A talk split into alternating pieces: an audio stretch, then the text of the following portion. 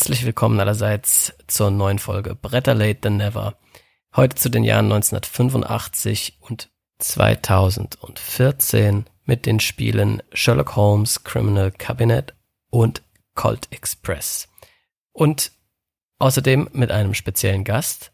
Äh, lasst euch da überraschen, denn heute ist nicht nur der liebe Jacques da. Hallo. Ja, hallo. Sondern noch eine dritte Person. Äh, und die haben wir extra für diese Folge eingeladen, denn er ist ein Experte, wenn es um Krimispiele geht.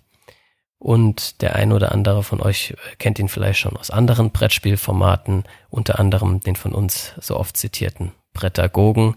Und die Rede ist natürlich vom Krimimaster Stefan Kessler. Hallo. Ja, vielen Dank für die Einladung. Ich freue mich. Ich habe jetzt schon befürchtet, du sagst jetzt plötzlich der Experte für Cold Express. Aber da bin ich halt fein raus. Also, ich freue mich, heute da zu sein. Ja, wir freuen uns umso mehr, dass du da bist. Ähm, denn wir haben, wie gesagt, schon öfter von euch äh, gesprochen, denn äh, die Brettagogen und der ganze Brettagogen-Podcast hat ähm, mit als Inspiration gedient für diesen Podcast hier. Und ja, dementsprechend freuen wir uns natürlich, dass sich dieser kleine Kreis jetzt schon mal schließt und wir einen echten Prädagogen am Start haben. Und das ist ja eine große Ehre dann für mich eigentlich, aber ihr wisst, es gibt noch mehrere. Also ihr könnt es noch mit anderen Personen füllen aus unserem Podcast, ja? Ja, das hoffe ich auch, dass das in der Zukunft vielleicht noch klappt. Äh, du darfst heute jedenfalls mal den Anfang machen. Und apropos Anfang machen, ich würde sagen, wir legen direkt mal los, denn wir haben ja noch einiges zu besprechen mit 2014 und Colt Express.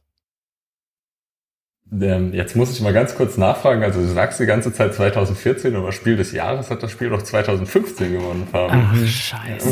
Ja. Ich habe mich schon gewundert vorher, ich wollte nichts sagen.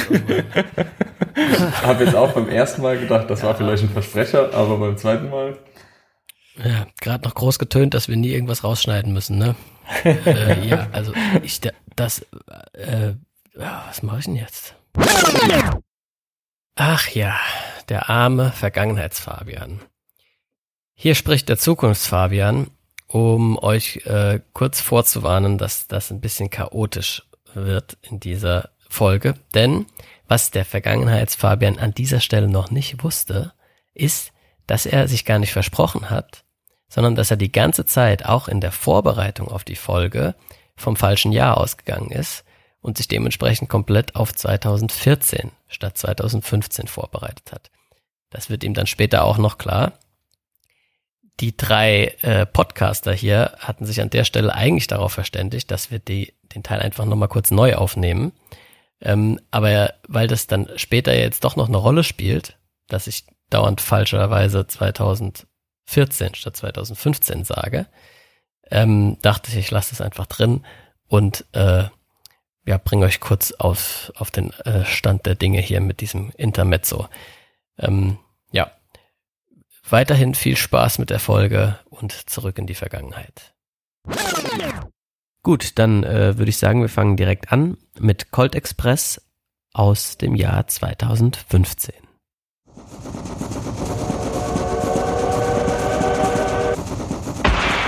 Ihr merkt, ich habe heute mal versucht, ein bisschen für Stimmung zu sorgen. Sorgen. Ja, Colt Express. Es geht, wie man hört, in dem Spiel um einen Zug und um Cowboys. Ähm, und ich denke, den meisten Hörern oder vielen Hörern zumindest äh, ist das Spiel wahrscheinlich auch ein Begriff, denn als es rauskam, hat es, glaube ich, schon einigermaßen für Aufsehen gesorgt und äh, ja, sehen ist da eigentlich auch schon das Stichpunkt, denn ähm, das erste, was einem bei dem Spiel äh, eben sprichwörtlich und dann eben auch buchstäblich ins Auge springt, ist eben wie es aussieht. Denn da steht auf dem Tisch einfach halt ein Zug. In 3D und allem drum und dran. Und genau, bevor wir uns drüber unterhalten, wie uns allen das Spiel so gefallen hat, äh, gebe ich erstmal wie immer am besten einen kurzen Überblick, damit auch alle diejenigen, bei denen es vielleicht schon ein bisschen her ist oder die das noch nicht gespielt haben, wissen, was eigentlich abgeht. Das Spiel ist ein Programmierspiel, das heißt, wir, wir alle unsere Züge werden von uns vorprogrammiert und dann ähm, am Ende der Runde sozusagen ausgeführt. Und das funktioniert so, ähm, indem jeder Karten in die Mitte ausspielt, Reihe um, immer eine Karte, auf der eben eine bestimmte Aktion drauf ist. Die, ich ziehe am Anfang immer ein paar Karten in meine Hand und habe dann die Aktionen eben zur Verfügung. Das sind einerseits Bewegungsaktionen, wo ich mich im Zug von rechts nach links durch die Waggons bewegen kann oder auch von einem Waggon aufs Waggondach zum Beispiel. Dann gibt's äh, Aktionen, die mit den anderen Spielern interagieren. Also ich kann jemanden schlagen, ich kann auf jemanden schießen, man kann Beute einsammeln. Und ähm, genau, diese Aktionen spielen wir in Reihe um aus. Das heißt, man sieht bis zu einem gewissen Grad auch, was die anderen diese Runde tun werden. Allerdings ist es auch so, dass immer eine bestimmte Anzahl von Karten verdeckt ausgespielt werden. Das heißt, äh, es, es, bleibt immer so ein bisschen ungewiss, was äh, der ein oder andere dann vielleicht doch noch im Schilde führt. Und wenn alle ihre Karten ausgespielt haben, dann wird dieser gemeinsame Stapel in der Mitte umgedreht und dann werden nachher nach die Karten einfach abgehandelt. Das heißt, dann bewegen sich die kleinen Figürchen im Zug von rechts nach links, von oben nach unten, schießen aufeinander, schlagen einander, verlieren Beute, sammeln Beute ein und äh, ja, meistens kommt es anders, als man denkt. Ähm, genau. Und dann macht man das über eine gewisse Anzahl von Runden und am Ende gewinnt der, der am meisten Geld eingesammelt hat. Ähm, interessant ist vielleicht noch zu sagen, dass jeder am Anfang einen Charakter ausgeteilt kriegt, der eine Spezialfähigkeit hat. Na, da gibt's ganz verschiedenes. Es gibt zum Beispiel eine Frau, auf die wird nie geschossen, wenn sich noch jemand anderes im Raum befindet, ähm, weil, keine Ahnung, sie so schön ist oder so. Es gibt einen, oder es gibt Charaktere, die brauchen für das Aufsammeln von Beute weniger Aktionen und so weiter und so fort. Dann gibt's noch einen nicht vom, von den Spielern gesteuerten Charakter, den Sheriff, beziehungsweise schon von ihnen gesteuert, aber er gehört zu keinem Spieler. Der kann auch noch für Trouble sorgen und genau, das ist das Spiel. Habe ich noch irgendwas Wichtiges vergessen? Ich glaube, regeltechnisch ist das alles, was, was da geboten wird, zumindest in der Grundversion. ja, ich würde auch sagen, das Ziel des Spiels ist natürlich, möglichst viel Beute einzusammeln. Also das würde ich noch so ergänzend sagen, aber ansonsten haben wir alles. Gut, dann können wir ja direkt mit dem spaßigen Teil weitermachen, nämlich damit, wie es uns so gefallen hat. Steff, äh, wie war das denn damals bei dir? Wann hast du das Spiel kennengelernt und wie waren deine ersten Eindrücke davon? Ich kann mich noch gut erinnern, das war nämlich in Essen, wo ich es das erste Mal gesehen hatte. Und die hatten das ja in so eine große Lokomotive aufgebaut. Also wirklich mit den Waggons. Und es war alles, würde ich sagen, dreimal so groß wie das Originalspiel, wenn nicht sogar viermal so groß. Und das macht halt schon was her. Also das ist schon so ein, ja, was Attraktives. Ich glaube, bei wenig anderen Spielen ist das noch so sehr drin verwoben. Denn stellt euch das Spiel mal vor, wenn es das nicht hätte. Und ich bin mir nicht sicher, ob es dann Spiel des Jahres geworden wäre, wenn es nicht diesen besonderen Kniff hätte, dass es halt schon so einen ja, so ein Hingucker ist, wo jeder auch dann sagen möchte, ja, da möchte ich gerne, gerne halt mitspielen können. Ähm, hat natürlich auch ein bisschen dieses romantische, dieses Cowboy-Sein oder diese wilde Westen, ähm, der das Ganze auch verspricht. Und ich finde auch schon einhält. Also es ist schon ein sehr emotionales Spiel. Wenn man die Karten dann ausspielt und dann hofft man danach, der eine hat das oder das getan und dann dreht man um und plötzlich stellt man fest, man schießt halt ins Leere oder irgendwie sowas. Das ist, ähm, ja, das ist eigentlich das, das Schöne dran. Meine Spielerfahrungen selber sind jetzt nicht so toll, wie es sich anhört von dem Konzept her. Denn das kann halt auch mal so in die eine oder die andere Richtung laufen. Also ich hatte einige Partien, wo es eben so war, dass einfach jemand sehr viel Geld einsacken konnte und man nie wirklich die Chance hatte, da wieder irgendwas dran zu ändern. Also das ist so ein Kritikpunkt, den ich habe. Und es war so, ich wollte mich auf die Folge heute vorbereiten, wie ich das einfach nochmal spiele. Und dann habe ich festgestellt, es ist gar nicht mehr in meinem Spielschrank, das bedeutet, ich habe es inzwischen schon in den Keller aussortiert. Und das sagt ja auch einiges über das Spiel eigentlich aus. Ähm, ich selber bin jetzt nicht so der größte Freund ähm, von Cold Express. Also das ist jetzt nicht irgendetwas, was ich jetzt immer wieder raushole, wie ihr gerade schon gehört habt. Ähm, obwohl es jetzt in seinen Grundzügen ja eigentlich was total Interessantes und Schönes ist, weil es gibt ja jetzt auch nicht so viele Programmierspiele. Also es ist jetzt auch nicht so nur ein Genre, ähm, wo es nur so überquillt. Und gerade, dass es halt auch mal den Titel gewonnen hat, ist es ja schon was Besonderes. Okay, dann gebe ich mal direkt ab an Jacques. Ähm, wie war denn bei dir so dein Ersteindruck? Der ist ja noch gar nicht so lange her gewesen, wenn ich das richtig in Erinnerung habe. Ja, ist gar nicht so lange her bei mir, genau. Ähm, aber mir hat's, also ich glaube, es war auch mein erstes Programmierspiel, was ich gespielt habe. Ähm, und ich muss sagen, mich hat's total geflasht. Also einmal natürlich, was Stefan schon gesagt hat, das Material ist unheimlich cool. Also man kennt nicht viele Spiele, die, oder ich kenne eigentlich gar keine Spiele, die so aufgebaut sind. Ähm, dieser Zug ist cool. Ähm, und was mir, was ich ja schon ein, zwei Mal auch in anderen Folgen erwähnt habe, was mir in Spielen irgendwie immer total Spaß macht, ist so die Interaktion der Spieler. Und da kommt, das kommt halt bei Cold Express meines Erachtens gar nicht zu kurz. Also Natürlich ähm, kann ich nicht bestimmen, was die anderen machen, aber ich kann halt so ein bisschen das Pokerspiel machen und überlegen, ah, was, was wird denn aus seiner Sicht Sinn machen und versuchen, den anderen ein bisschen zu lesen und dann irgendwie einen schlauen Zug zu machen. Und das, also, das macht mir unheimlich Spaß eigentlich, diese Art von Spielen. Jetzt ist es natürlich so, dass ich es auch noch, ich glaube, deutlich weniger gespielt habe als Steff und ich, ich glaube, der Kritikpunkt, den er gesagt hat, ist, ähm, absolut berechtigt. Also das Spiel hat so einen so einen Mechanismus, dass es irgendwie schwierig ist aufzuholen. Ähm, aber nichtsdestotrotz finde ich es also vom Spielprinzip super witzig. Es macht super Spaß, die anderen irgendwie abzuschießen und sich die, die Beute zu schnappen. Und ähm, ich glaube, was wir auch noch nicht so erwähnt haben, ist, dass mit Polizist, wenn man das dann irgendwie am Ende mit dem Sheriff, den kann man noch in den Wagen rumschicken und die anderen Banditen versuchen zu fangen. Ähm, wenn man das dann auch mal geschafft hat und irgendwie einen anderen Banditen gefangen hat, äh, dann, dann fühlt sich das schon wie ein richtig schöner Win an im Spiel. Und ja, also ich würde sagen, mir hat es sehr gut gefallen. Ich fand es richtig witzig. Es ist auch so ein Spiel, bei dem man sich so ein bisschen gegenseitig halt ärgert und gegenseitig so ein bisschen äh, Streit am Tisch anfängt oder so ein bisschen Trash-Talk erlaubt ist. Und keine Ahnung, mir macht sowas total Spaß. Also da kann ich komplett aufgehen in so einer Situation und Deswegen muss ich sagen, Cold Express hat mir sehr gut gefallen. Also ich habe Lust, es wieder zu spielen. Ja, also ich kann mehreren Sachen, die Steff gesagt hat, da zustimmen.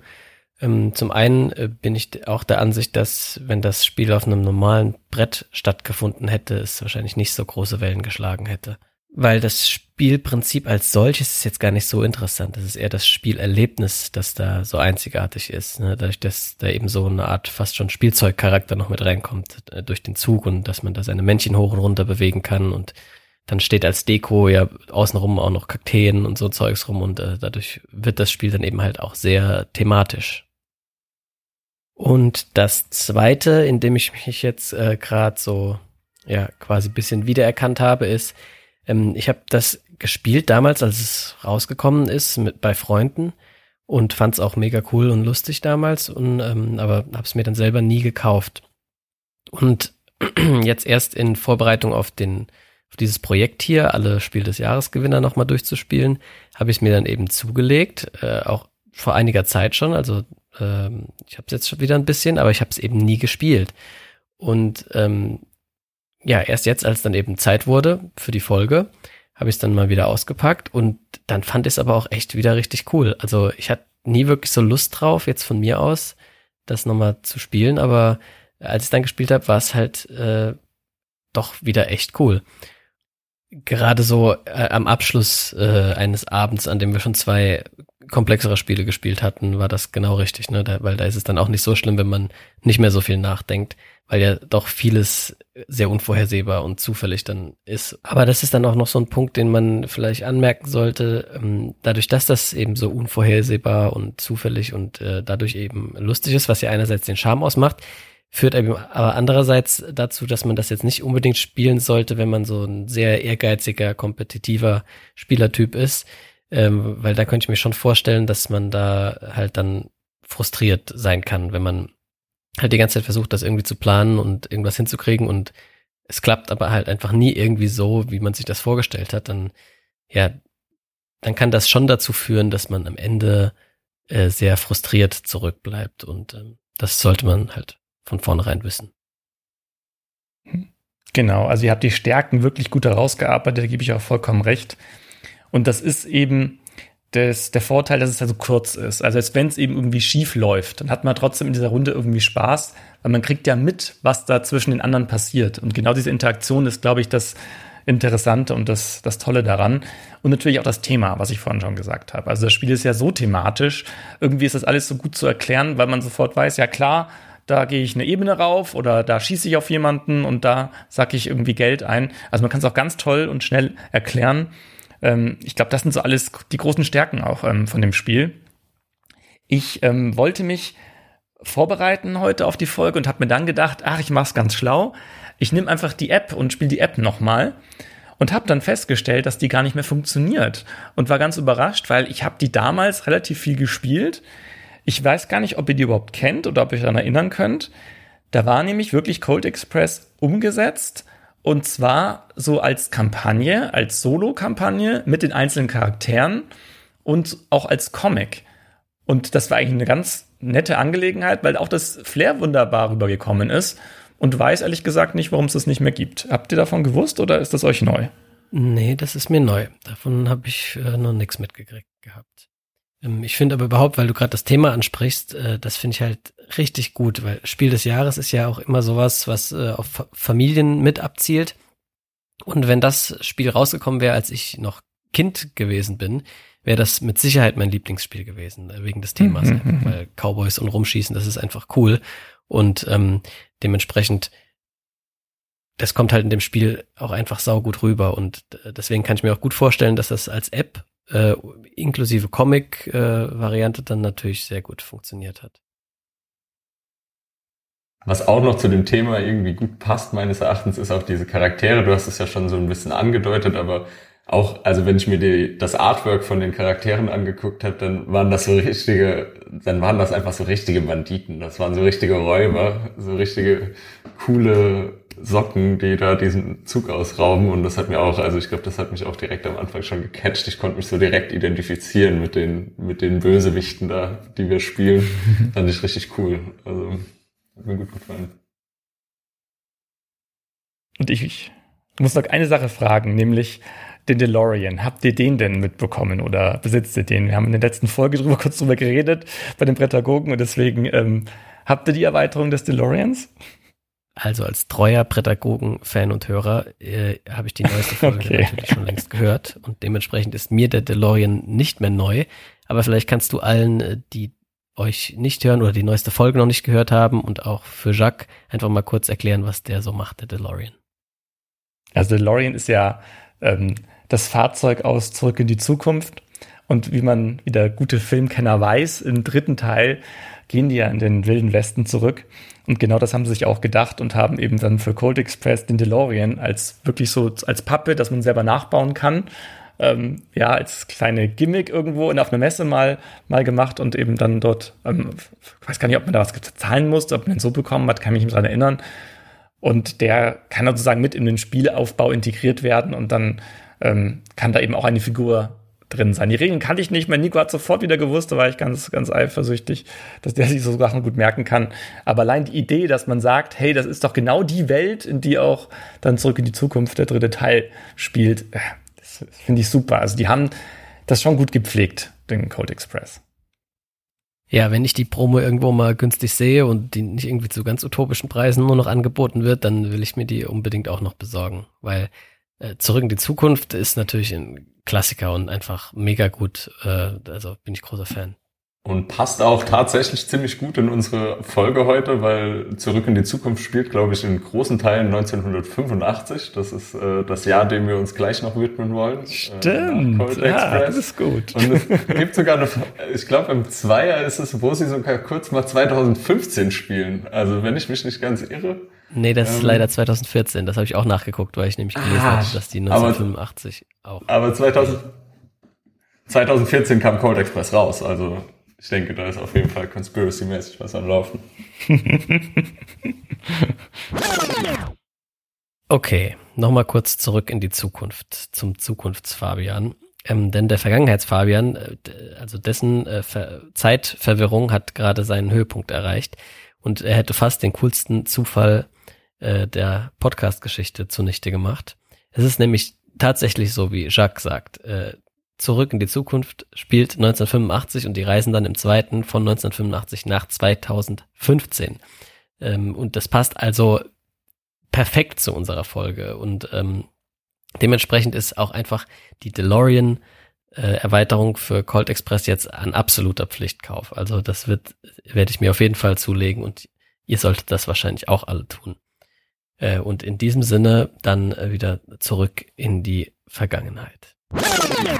Gut, dann mal zum kurzen Zwischenfazit, wo wir uns ja immer die Frage stellen, ist dieses Spiel denn zu Recht Spiel des Jahres geworden?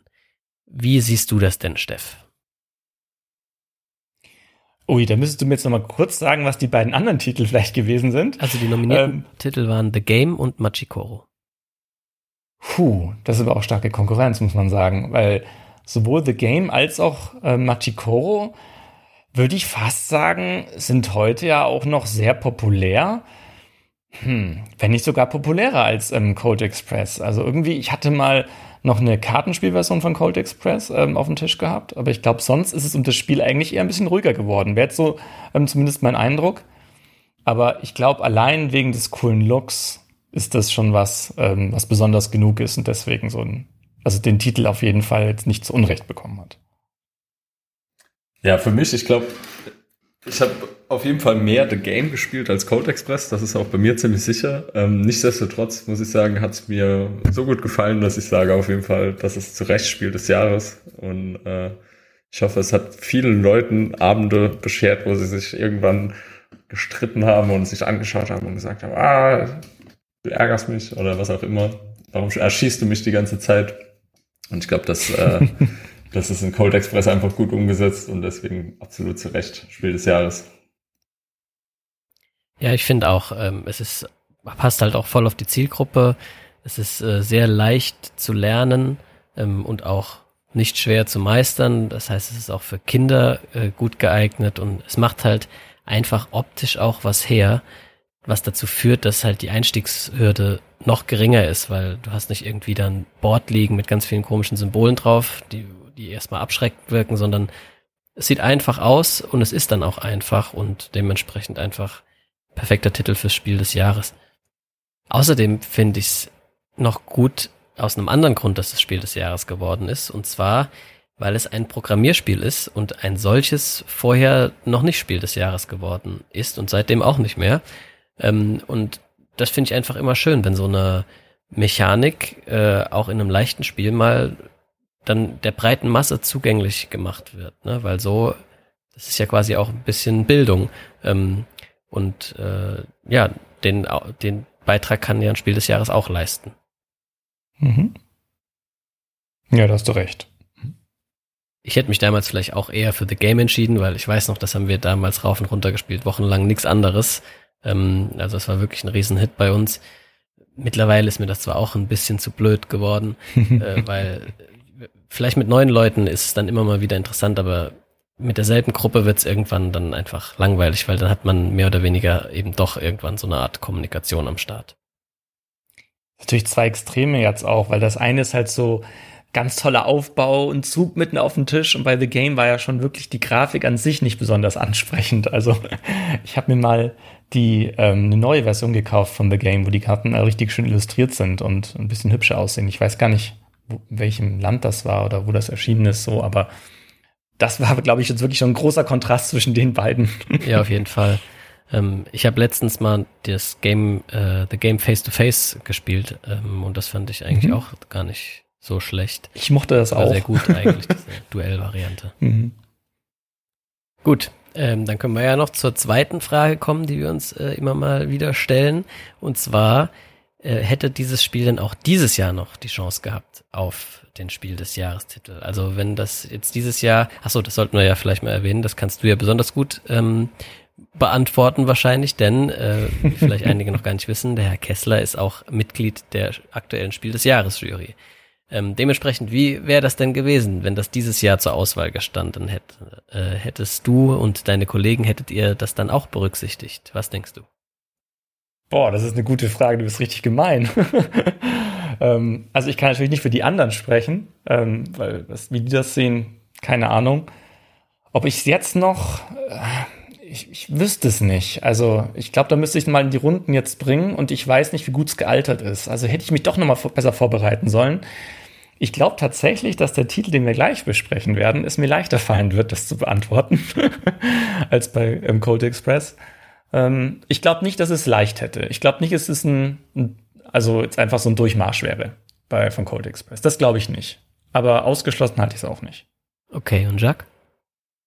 Ähm, ja, ich glaube, es hätte es auch schwer. Also gerade die Konkurrenz, wir haben ja die Konkurrenz vor kurzem auch besprochen und ähm, ja, ich also all diese Elemente, die wir gut finden im Spiel, ähm, oder abgesehen vielleicht vom Design, aber auch das findet man nochmal in Cascadia eventuell wieder. Also ich glaube, die Konkurrenz ist auch sehr gewachsen in diesen sieben Jahren und ähm, ich glaube nicht, dass Cold Express dieses Jahr wirklich eine Chance hätte. Vielleicht würde es noch auf die Nominierungsliste kommen, auch weil das Design ja dann nochmal neu wäre. Aber ähm, ich glaube nicht, dass es den Titel dieses Jahr nochmal absahen könnte. Ja, das ist wie immer schwierig zu sagen. Ähm, ich weiß auch nicht, ähm, ob es eine Chance gehabt hätte. Vielleicht halt wegen des dem von mir angesprochenen äh, Programmierteil, der dann für das Spiel des Jahres auf Familienspielniveau sozusagen äh, halt innovativ vielleicht genug gewesen wäre, ne, dass das mal in so einem einfacheren Spiel äh, gut äh, integriert ist. Aber ja, der Jahrgang war allgemein sehr stark, also ist schwierig zu sagen. Jetzt gäbe es ja zum Beispiel schon Mech vs. Minions, was es damals noch nicht gab, was ja auch ein Programmierspiel ist. Ich weiß nicht, ob ihr das kennt und schon gespielt habt. Und das hätte dann, glaube ich, also Code Express, glaube ich, schwer im Vergleich dazu. Hätte ich jetzt mal gesagt. Ja, das wäre halt aber aus anderen Gründen vielleicht wieder nichts für die Zielgruppe, weil es ja schon eher teuer ist und dann auch noch so eine riesen Box und ähm, ich weiß halt auch nicht, wie sie es spielt, ob das äh, ähnlich leicht zugänglich ist wie jetzt bei Cold Express. Ja, ja, ist es. Mhm. Ja, okay. Mhm. Ähm, also das ist auf jeden Fall auch noch auf meiner To-Play-Liste und ähm, äh, Jacques, für dich wäre das eigentlich auch was. Das ist nämlich äh, World of Warcraft. Nee, nee, League nee, of Legends. League, genau. League of Legends, League genau. of Legends, okay. Gut, dann hätten wir ja das Wesentliche äh, zu Camel Up endlich äh, abgehandelt. Cold Express. Cold Express. Ja, heute mal los, ich verwechsel die Jahre und die Spiele und am besten gehe ich mich schlafen legen. Ich habe halt Camel Up und Cold Express zusammen als ein Paket bei eBay ersteigert. Seitdem sind die bei mir auch aber einfach verknüpft im Kopf. Fangen auch beide mit C an. Camel Up ist ja noch bald dran. Das ist ja, glaube ich, ein Jahr früher. Mhm, glaube ich auch. Ja, also ist dann nächste Folge dran. Gut, das Wesentliche zu Cold Express hätten wir dann also besprochen und wir könnten uns dann endlich dem Jahr zuwenden, das da wäre und jetzt nicht wieder verwechseln oder wahrscheinlich doch 2014. 15. 15, okay, ja, ich bin einfach komplett daneben heute. Deswegen übernimm du einmal kurz, Jacques, am besten.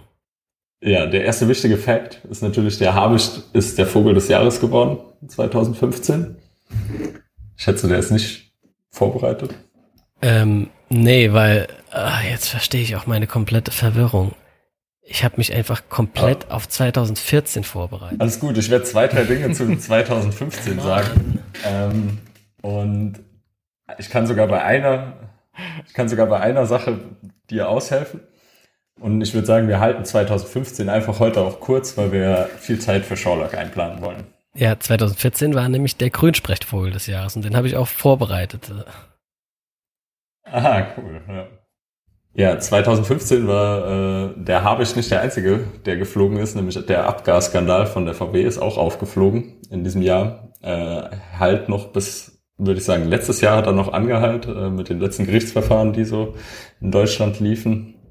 Ähm, das würde ich sagen, war auf jeden Fall ein großes Ding. Ansonsten stand das Jahr 2015 auch viel unter dem Thema Flüchtlinge aus Syrien.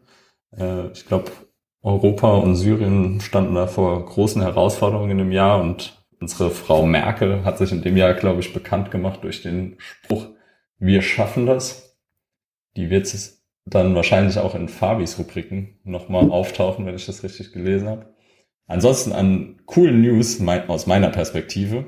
Am 1. Januar gab es den ersten flächendeckenden Mindestlohn in Deutschland 2015 von 8,50 Euro.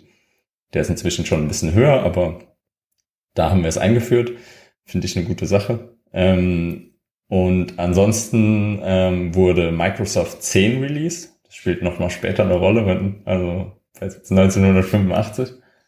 Der oberste Gerichtshof der Vereinigten Staaten hat äh, durch ein Urteil die bundesweite Gleichstellung gleichgeschlechtlicher Partnerschaften in den USA erlassen. Auch eine coole Sache meines Erachtens. Und mein kleiner Fun Fact für das Jahr 2015 ist, also ist eigentlich nicht so fun, weil es geht um den Tod, aber es starben mehr Leute dabei, Selfies zu machen, als an Hai-Angriffen. Es waren 12 zu 8. Okay, danke Jacques, dass du da für mich in die äh, Bresche gesprungen bist. Und ansonsten, Steff, hast du denn irgendwelche Facts aus 2015, die dir auf der Seele brennen? Nee, ich hatte jetzt gehofft, dass die ähm, Pädagogen da das Licht der Welt erblickt haben, aber die waren 2016 mit der ersten Folge dran, deswegen habe ich es um ein Jahr nicht geschafft. Ich habe sonst ähm, leider nichts vorbereitet. Ich überlege die ganze Zeit, was ich da gemacht habe oder sowas, aber ist alles blank. Irgendwie ist das Jahr ausgelöscht. Ich weiß auch nicht warum. Ja, also ich konnte jetzt in meiner äh, kleinen Schnellrecherche hier nebenher auch nur äh, finden, dass halt 2015, was da so äh, einem direkt ins Auge sticht, als erstes eben die äh, Flüchtlingskrise, die da ausgelöst durch den Syrienkrieg eben ihren Höhepunkt fand. Und ähm, dementsprechend war auch das Wort des Jahres 2015 tatsächlich Flüchtling. Ähm, das stand dann damals auch bisschen in der Kritik, weil da auch durchaus von einigen äh, Sprachforschern angemerkt wurde, dass das äh, eben teilweise auch äh, negative ähm, Konnotationen so mit sich führt, dieser Begriff. Und äh, ja, normalerweise soll ja auch das äh, Wort des Jahres, soweit ich weiß, auch immer nicht nur ein, ein Wort sein, das da besonders viel genutzt wurde, sondern das auch irgendwie etwas Positives geleistet hat glaube ich zumindest. Und ähm, ja, Flüchtling kann eben diese ja, negativen Aspekte auch mit sich bringen. Ähm, oder was meint ihr? Äh, findet ihr, das war eine gute, eine gute Wahl zum Wort des Jahres damals? Ja, aber erstmal beschreibt er doch einfach nur etwas, was passiert. Und ich, also was meinst du denn mit negativ? Dass ich meine, dass äh, diese Nachsilbe Ling halt häufig auch in abwertenden Wörtern benutzt wird oder, oder zumindest degradierenden, sowas wie Helferling, mhm. Lüstling ah, ja. und so weiter. Okay. Ein Grund wahrscheinlich, warum heute oft von Flüchtenden gesprochen wird stattdessen. Also das war damals bestimmt äh, als äh, vielleicht als gute Geste sogar gemeint, das zum Wort des Jahres zu machen. Aber ähm, ich finde, dass mittlerweile zumindest rückblickend wird das Wort halt oft auch von den falschen Leuten mit den falschen Absichten auch verwendet, ähm, teilweise. Mhm. Mhm. Ach ja, ziemlich viel zu tun für den Zukunftsfabian äh, in dieser Folge. Denn ähm, was ich da gerade gesagt habe, stimmt auch nicht so ganz. Und da wir häufiger über das Wort des Jahres sprechen, finde ich, das sollte mal klargestellt werden. Und zwar äh, wird das Wort des Jahres nämlich nicht gewählt als tolles, positives Jahr, sondern ganz allgemein werden von der Gesellschaft für deutsche Sprache jedes Jahr Ausdrücke gewählt, die die öffentliche Diskussion des betreffenden Jahres besonders bestimmt haben, für wichtige Themen stehen oder sonst als charakteristisch erscheinen. Verbale Leitfossilien eines Jahres ist da auch ein Ausdruck, der genutzt wird, um das zu beschreiben. Dementsprechend passt Flüchtling natürlich gut in dieses Jahr als Wort des Jahres, weil das war eins der dominierenden Wörter und äh, Themen einfach in diesem Jahr. Und auch andere Wörter des Jahres übrigens sind eben nicht alle immer nur positiv. Äh, das macht also schon Sinn. Übrigens habe ich jetzt auch gerade gesehen, als neues Wort des Jahres 2022, gerade vor ein paar Tagen, äh, nämlich am 9. Dezember, wurde übrigens Zeitenwende gewählt. Und da wir uns in unserer Reihe zu 2022 nicht mehr kommen werden, dachte ich, ich erwähne das mal hier kurz am Rande für alle Worte des Jahresfans. Und damit gebe ich zurück zu den drei, die äh, schon im Juni sich über Wörter des Jahres unterhalten haben. Und weiter geht's dann direkt mit dem Satz des Jahres und der hat eben auch mit der Thematik zu tun und ist, und ist äh, das von Jacques schon angesprochene Wir schaffen das von Angela Merkel in Bezug auf ja eben diese, den Flüchtlingsstrom, der da kam. Und ähm, das hat ja auch bis heute überdauert und ist weiterhin ein viel zitiertes äh, Zitat. Genau. Ähm, ja, mich hat das immer so ein bisschen an was anderes erinnert damals äh, und irgendwie, äh, ich weiß nicht, was, wisst ihr, was ich meine? Das hat was mit Kinderfernsehen zu tun. Ja, genau, ich wollte gerade sagen, ich kenne es aus irgendeinem Kinderfernsehen, aber ich weiß nicht mehr, ja, was das ist doch sozusagen die äh, Catchphrase von Bob der Baumeister, äh, was der da in jeder Folge sagte das ja. irgendwann an einer Stelle mal und ja. ich von irgendwie Ich fand das immer ein bisschen komisch. Das ist mir da immer in den Kopf. Ich muss noch immer an dieses Lied denken. Was wir alleine nicht schaffen. Aber darf man halt, glaube ich, auch nicht mehr so richtig gut zitieren. Also, wenn ich mich, ja. So, das Unwort des Jahres müssen wir uns dann natürlich noch angucken. Und das wäre da gewesen Gutmensch. Aus der gleichen Thematik äh, stammend quasi. Ne? Also man sieht, in dem Jahr ging es äh, die ganze Zeit immer hauptsächlich um diese Thematik rund um die Flüchtlinge. Ja, und dann wurde eben Gutmensch als Unwort des Jahres gewählt, weil es, ähm, so steht es in der Begründung, sich eben hauptsächlich gegen diejenigen richtet, die sich ehrenamtlich in der Flüchtlingshilfe engagieren oder offen gegen Angriffe auf Flüchtlinge und Flüchtlingsheime stellen. Und dementsprechend äh, finde ich, ist die Wahl ähm, zum Unwort des Jahres da äh, genau richtig gewesen eigentlich. Oder was meint ihr? Ja, und immer noch aktuell vor allen Dingen. Also ja, wird ja auch immer noch benutzt. Genau. Also, ja. Genau, und Person of the Year hast du dieses Mal rausgesucht, Jack? Ja, das ist nämlich tatsächlich in dem Jahr Angela Merkel geworden. Habe ich auch nicht gewusst, dass sie das mal geworden ist, aber ja. Ja, also ich wusste das, weil ich ja die Liste jetzt schon ein paar Mal durchgesehen habe, aber ähm, ich dachte, das wäre erst später gewesen, also in einem Folgejahr. Ich wusste nicht, dass das da direkt im gleichen Jahr gemacht wurde. Schon, aber gut, ja, das wird ja immer am Ende des Jahres gewählt und da konnte man das wahrscheinlich schon ganz gut abschätzen, ja. ähm, dass sie da diese Krise so gut gemanagt hat. Dann können wir an dieser Stelle 2015 und Cold Express abschließen, würde ich sagen und wenden uns dem zweiten Teil zu, denn der wird ja sicher ein bisschen ausführlicher, weil wir uns da extra den Experten äh, eingeladen haben. Und dann kommen wir zu 1985 und Sherlock Holmes. Ähm, wie heißt's? Äh, Criminal Cabinet. Äh, Steff, möchtest du vielleicht unseren Zuhörern mal kurz erklären, wie das Spiel funktioniert? Dann können sie sich mal erholen von unseren Erklärungen und es kommt ein bisschen frischer Wind rein. Ja, Sherlock Holmes Criminal Cabinet ist ein ganz besonderes Spiel, denn da sagen ja auch ganz schon viele, ja, ist es denn überhaupt noch ein Spiel? Da, wenn man sich das anguckt, das Ganze ist eigentlich eher so in eine Buchform. Ähm, man klappt das dann so auf und findet einerlei Dokumente. Also da drin findet man einen Stadtplan von, von London, man findet ein Adressbuch, da sind lauter verschiedene Menschen aufgelistet, die eben dann zu dieser viktorianischen Zeit in London gelebt haben sollten. Und dann findet man ein Buch, da sind ähm, die Kriminalfälle, die es zu lösen gilt, äh, beschrieben. Insgesamt gibt es in dem Spiel zehn Fälle, die man lösen muss. Gibt es noch ein Regelbuch und noch ein Buch der Fragen und Antworten. Und im Prinzip, und dann hat man noch Zeitungsausschnitte, also die verschiedenen Times ist es, glaube ich, die dann immer, immer noch ausliegt zu dem jeweiligen Datum, was es gerade gerade ist. Und dann kann man eigentlich relativ schnell in das Spiel einsteigen, denn es beginnt damit, dass man einen Fall vorliest der eben von ähm, Sherlock Holmes und ähm, Watson immer eingeleitet wird. Und man selber spielt einen, einen Helfer, eine Helferin von Sherlock Holmes, die dann eben diesen Fall lösen sollen. Und man gibt sich im Prinzip in Wettbewerb mit Sherlock Holmes. Denn Sherlock Holmes kann diesen Fall natürlich in minimal, ähm, minimalen Aufwand lösen und muss nur ganz bestimmte Orte dabei besuchen. Und wir selber müssen halt gucken, wann können wir den Fall lösen, wann können wir die Fragen beantworten, wann können wir den Mörder, die Mörderin identifizieren. Und das Besondere dabei ist, dass das Spiel so wie ein Abenteuerbuch eigentlich aufgebaut ist. Also in diesen ähm, Hefte Indizien heißt das, da ist so ein, ähm, ja, so ein ganz, so ein Spiralbuch. Und da findet man bei jedem Fall ähm, verschiedene Orte, die man besuchen kann und zwar sowas wie, man schaut auf den ähm, Plan von London und findet dann irgendwo ein Restaurant, in das man gerne gehen möchte, weil man vorher mitbekommen hat, dass in diesem Restaurant der Täter gesichtet wurde oder das Opfer oder irgendwie sowas. Und dann kann man halt zu diesem Restaurant gehen und dann liest man den entsprechenden Paragraph vor aus dem Buch. Und dann kriegt man neue Informationen oder eben auch nicht. Das kommt immer ein bisschen drauf an man muss auf, jeden Fall immer zwischen den Zeilen ein bisschen lesen. Also es wird nicht so, dass man es irgendwie alles so direkt hinserviert bekommt.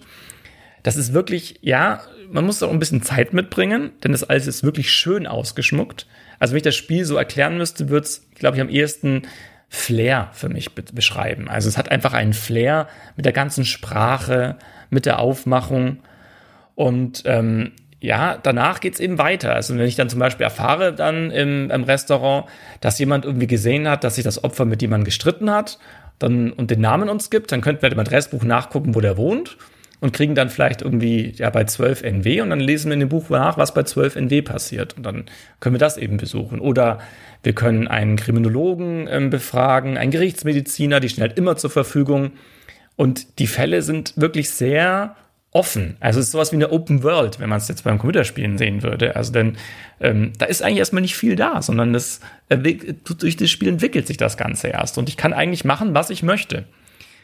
Besonders ist daran, dass wir es kooperativ spielen. Also es gibt zwar auch eine kompetitive Variante und ich habe es auch mal alleine gespielt, aber in seinem Herzen ist es eigentlich was Kooperatives. Und ich sage nochmal, wir reden jetzt gerade hier von 1985 oder 84, als es rausgekommen ist in Deutschland.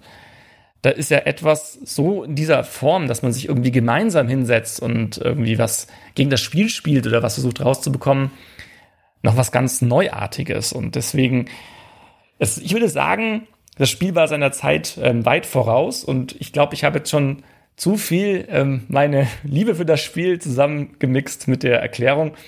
Aber glaubt ihr, ich habe jetzt alles erklärt, wie man es so verstehen kann, oder ist jetzt noch irgendwas, wo ihr sagt, das ist ganz wichtig und ich habe es vergessen? Nee, ich finde, du hast da alles Wesentliche drin gehabt. Ähm, Genau, man muss sich das halt wirklich so vorstellen, dass man da äh, eher mit Büchern zu tun hat, als mit Spielmaterial im herkömmlichen Sinn, wie man sich das so vorstellen würde. Ne, also man liest sehr viel, äh, du hast halt verschiedene Heftchen da liegen, ne, also dieses Indizienbuch, man hat das Adressbuch, man hat den Spielplan und äh, die, die Spielregeln. Genau, und äh, ja, Jacques, du und ich haben das Spiel ja gestern gespielt. Äh, und für dich war es das erste Mal, ähm, und vielleicht könntest du da gerade so quasi als anderes Ende der Skala, äh, im Gegensatz ja. zu Steff, der das ja sehr gut kennt, das Spiel, jetzt mal kurz deine ersten Eindrücke ja. so schildern. Also Steff hat eine Sache gesagt, die mir, ähm, wo ich ein bisschen ausholen will, weil dieses Thema mit dem Abenteuer hat mich natürlich doch irgendwie aufgecatcht. Die, das ist so der Beginn meines Spielelebens eigentlich. Hat angefangen, da war ich glaube ich so acht Jahre alt ähm, und habe das Schwarze Auge 3 damals noch gespielt mit einem Freund von mir. Und wir hatten so Abenteuer, die haben wir uns ausgedruckt bei meinem Vater am Drucker. Und ähm, das waren dann so 90 Punkte und man hatte irgendwie so ein Rätsel, wo man sich immer entscheiden musste, jetzt geht zu Punkt 60, jetzt geht zu Punkt 30. Und hat da dann einen Text, den man sich vorgelesen hat und hat so dann irgendwie das Abenteuer zusammengespielt, wenn man noch keinen Spielleiter hatte. Und ähm, das äh, hat mich gestern daran ein bisschen erinnert. Also dieses, okay, wir müssen überlegen, wo gehen wir hin und ähm, diese zusammen rätseln und dieses Kooperative, was ich auch unheimlich mag. Also vor allem dieses, wir stecken mal unsere Köpfe zusammen und müssen überlegen, wie geht, wie können wir dieses Rätsel lösen. Ähm, das ist richtig cool in diesem Spiel. Also dann kommt noch dazu, dass das Thema richtig gut ist. Also die, ich glaube, das hast du auch schon so ein bisschen gesagt, das Material, das gibt dir schon so richtig den Charakter von, okay, du bist jetzt irgendwie Sherlock Holmes 19, äh, in den in den 90ern des, des 19. Jahrhunderts ähm, und versuchst halt irgendwelche verrückten Fälle zu lösen. Bist mit der Troschke unterwegs, es gibt Kutschen ähm, und die Welt ist stimmig, also die Texte sind stimmig und das passt irgendwie alles gut. Das Material dazu ist wirklich meines Erachtens sehr schön. Auch die Karte hat mich nochmal, haben wir gestern auch schon drüber gesprochen. Das Schöne ist ja, wir haben vor kurzem noch Scotland Yard gespielt mit der London-Karte. Und natürlich sieht man da Parallelitäten. Also die Themse, die natürlich ein klares trennendes Element ist und so. Also das fand ich auch schön. Ähm, ja, und ansonsten vom Falllösen ist es total spaßig. Also es ist für mich jetzt eher jetzt in der ersten Runde, ich glaube, das wird besser, wenn man es öfter spielt, war es viel ähm, eher den Indizien hinterher äh, raten oder versuchen, die Indizien zu finden, als jetzt ähm, versuchen, den Fall zu lösen. Und wir, unsere Falllösung war auch dann wirklich miserabel. Also wir haben, wir haben äh, eine super Theorie gehabt, wie der Fall sein könnte, aber sie war leider nicht die richtige. Ähm, dementsprechend war das dann auch so ein bisschen ein Moment, wo wir, glaube ich, beide auch da standen und sagten, mm, das ist jetzt irgendwie schade, weil wir hatten doch eine so, so gute Theorie. Aber ähm, das muss man, glaube ich, lernen. Also beim ersten Fall kann man da auch nichts anderes erwarten. Und nichtsdestotrotz hat mega Spaß gemacht, das zu spielen. Also dieses Austauschen und so weiter fand ich richtig cool. Jetzt habe ich ganz schön viel gesagt. Jetzt lasse ich mal noch den Fabi zu Wort kommen. Ja, ich knüpfe dann direkt mal an das an, was du da als letztes gerade beschrieben hast, nämlich unsere Falllösung. Ähm, das ist nämlich auch mein größter Kritikpunkt an dem Spiel. Äh, und zwar ist es halt einfach so, dass mir das immer gerade bei einem Sherlock Holmes Thema irgendwie zu wenig mit harten Fakten zu tun hat, sondern du kriegst da halt irgendwie so paar Hinweise und dann musst du dir da selbst, also das hat mich eher fast so ein bisschen an so Black Stories oder so erinnert, ne, wo du kriegst halt so paar Hinweise und musst dir dann irgendwie eine Geschichte außenrum zusammenspinnen. Und das, äh, ja, fand ich ein bisschen an den Haaren herbeigezogen fast schon. Ich muss aber auch dazu sagen, äh, ich habe nämlich dann danach direkt bisschen Internetrecherche äh, betrieben und ohne da jetzt irgendwen zu spoilern, ähm, der Fall, den wir gespielt haben, war mit den toten Löwen im Hyde Park. Und ich wollte halt wissen, ob was wir da irgendwie verkehrt gemacht haben, was wir hätten, wo, wo wir die Infos hätten herkriegen sollen und so weiter. Und ähm, da steht überall eigentlich, dass das so gemeinhin als der schlechteste Fall angesehen wird in dem Spiel. Also ähm, war das jetzt vielleicht halt auch nicht der beste Einstieg. Was vielleicht noch ganz interessant ist, und das haben wir bisher, glaube ich, gar nicht erwähnt, ist, dass es noch ein anderes Heftchen gibt, nämlich die Zeitung, die äh, London Times. Und ähm, da findet man eben so Artikel drin äh, zu dem entsprechenden Datum, an dem der Fall spielt. Aber man findet eben auch alle früheren Zeitungsartikel äh, da drin. Und da können eben auch Infos drinstecken, die dann noch, also von vor paar Monaten, die trotzdem noch für den Fall jetzt relevant sind. Und ähm, das ist also schon ganz cool gemacht, dass ähm, die Fälle auch so ein bisschen ineinander greifen quasi. Also jetzt nicht die Fälle an sich, aber die Spielmaterialien, die man benutzt, sind so miteinander verzahnt. Und das fand ich halt schon ganz cool gemacht. Ne? Also da können dann auch so Sachen vorkommen, wie das du du äh, siehst halt irgendwie in der Zeitung eine Werbeanzeige von jemandem, der in einem Bereich arbeitet, in dem es in deinem Fall gerade geht und der eigentlich in den Ermittlungen bisher noch gar nicht vorkam, aber du denkst dann, da gehen wir da mal hin und fragen den mal, vielleicht weiß der ja zufällig irgendwas. Und das klappt dann halt auch manchmal. Das ist schon, äh, das ist ganz cool. Und vor allem, weil das ja auch alles ohne irgendwelche Elektronik auskommen muss. Ne? Also heutzutage könnte man da ja einfach über eine App oder so ähm, steuern, dass man bestimmte Infos eben erst kriegt, wenn andere Infos schon freigeschaltet sind oder wenn man an bestimmten Orten war oder so weiter. Und da ist das ja nicht so, ne? Also auch die Reihenfolge, in der man die ganzen Indizien sammelt, ist ja nicht festgelegt. Ne? Also ob jetzt zuerst zu Scotland Yard gehe oder zur Mutter des Opfers, äh, das ist ja mir überlassen und trotzdem muss das ja dann irgendwie funktionieren. Und ähm, ja, das, das gibt natürlich schon so ein sehr realistisches Feeling bei den Ermittlungen, würde ich sagen. Und dann hat man eben sein Sammelsurium an Fakten zusammen und kann dann irgendwann den Fall lösen. Das übrigens sollten wir vielleicht auch noch erklären. Da kommt dann das letzte Heftchen, was es noch gibt ins Spiel, nämlich das Lösungsheft. Und in dem werden einem dann so im Quizformat quasi Fragen zum Fall gestellt und ähm, dann beantwortet man die und guckt sich eben danach die Lösungen an. Genau, und äh, jetzt vielleicht, Stefan, dich mal die Frage, ähm, du hast ja sicher ein paar mehr Fälle gespielt als wir wahrscheinlich alle. Und ähm, kannst du das denn ein bisschen nachvollziehen, so die Kritik, die ich jetzt gerade geäußert habe, dass das alles äh, so ein bisschen ja, wischiwaschi ist und man äh, das nicht durch reine logische Deduktion sozusagen zum, zum zur Lösung des Falls kommen kann, sondern sich so ein bisschen was selbst zusammenreimen muss. Ähm, ja, wie siehst du das? Also das stimmt schon ein bisschen die Kritik. Ich habe ja vorhin auch gesagt, man muss manchmal zwischen den Zeilen lesen, um auf irgendwas zu kommen. Aber man gewöhnt sich daran. Also ich habe alle Fälle gespielt ähm, von dem, ähm, ja, von der Grundversion. Und da kommt man dann schon rein und weiß dann auch irgendwann, in welche Richtung das gehen kann und wie das Spiel tickt sozusagen. Also ich glaube, ähm, dass du, wenn du noch mehr Fälle spielen wirst, mehr reinkommen würdest.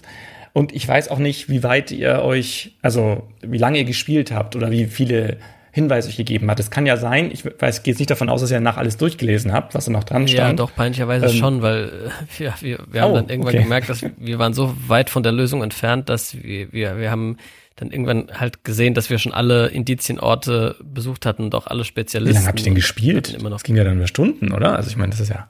Ja, so eineinhalb Stunden oder so. Ach, das ist ja noch gar nichts.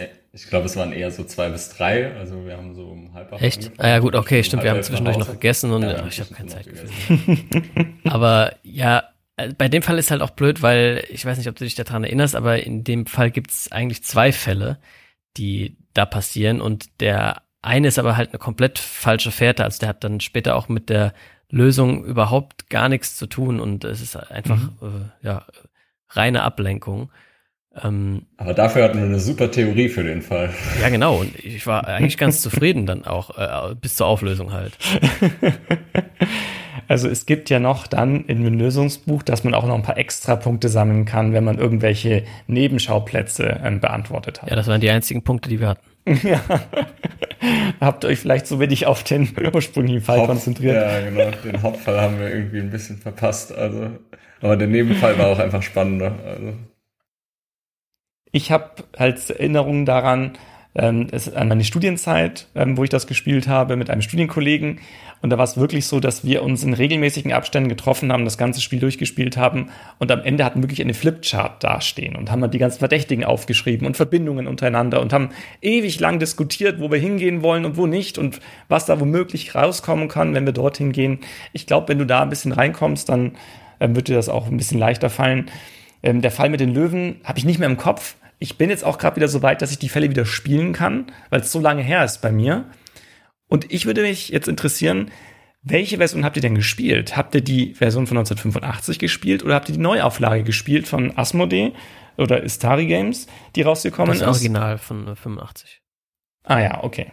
Die Originalversion noch, denn es gibt ja eine Neuauflage von dem Ganzen. Und da haben sie schon was geändert. Also da werden auch andere Fragen gestellt teilweise. Und ähm, die haben auch manche Sachen um, ähm, umformuliert oder etwas klarer gemacht oder sowas. Also vielleicht. korrekter. Da ist uns nämlich auch so das ein oder andere aufgefallen, was damals vielleicht noch ging, aber heute eher nicht mehr so.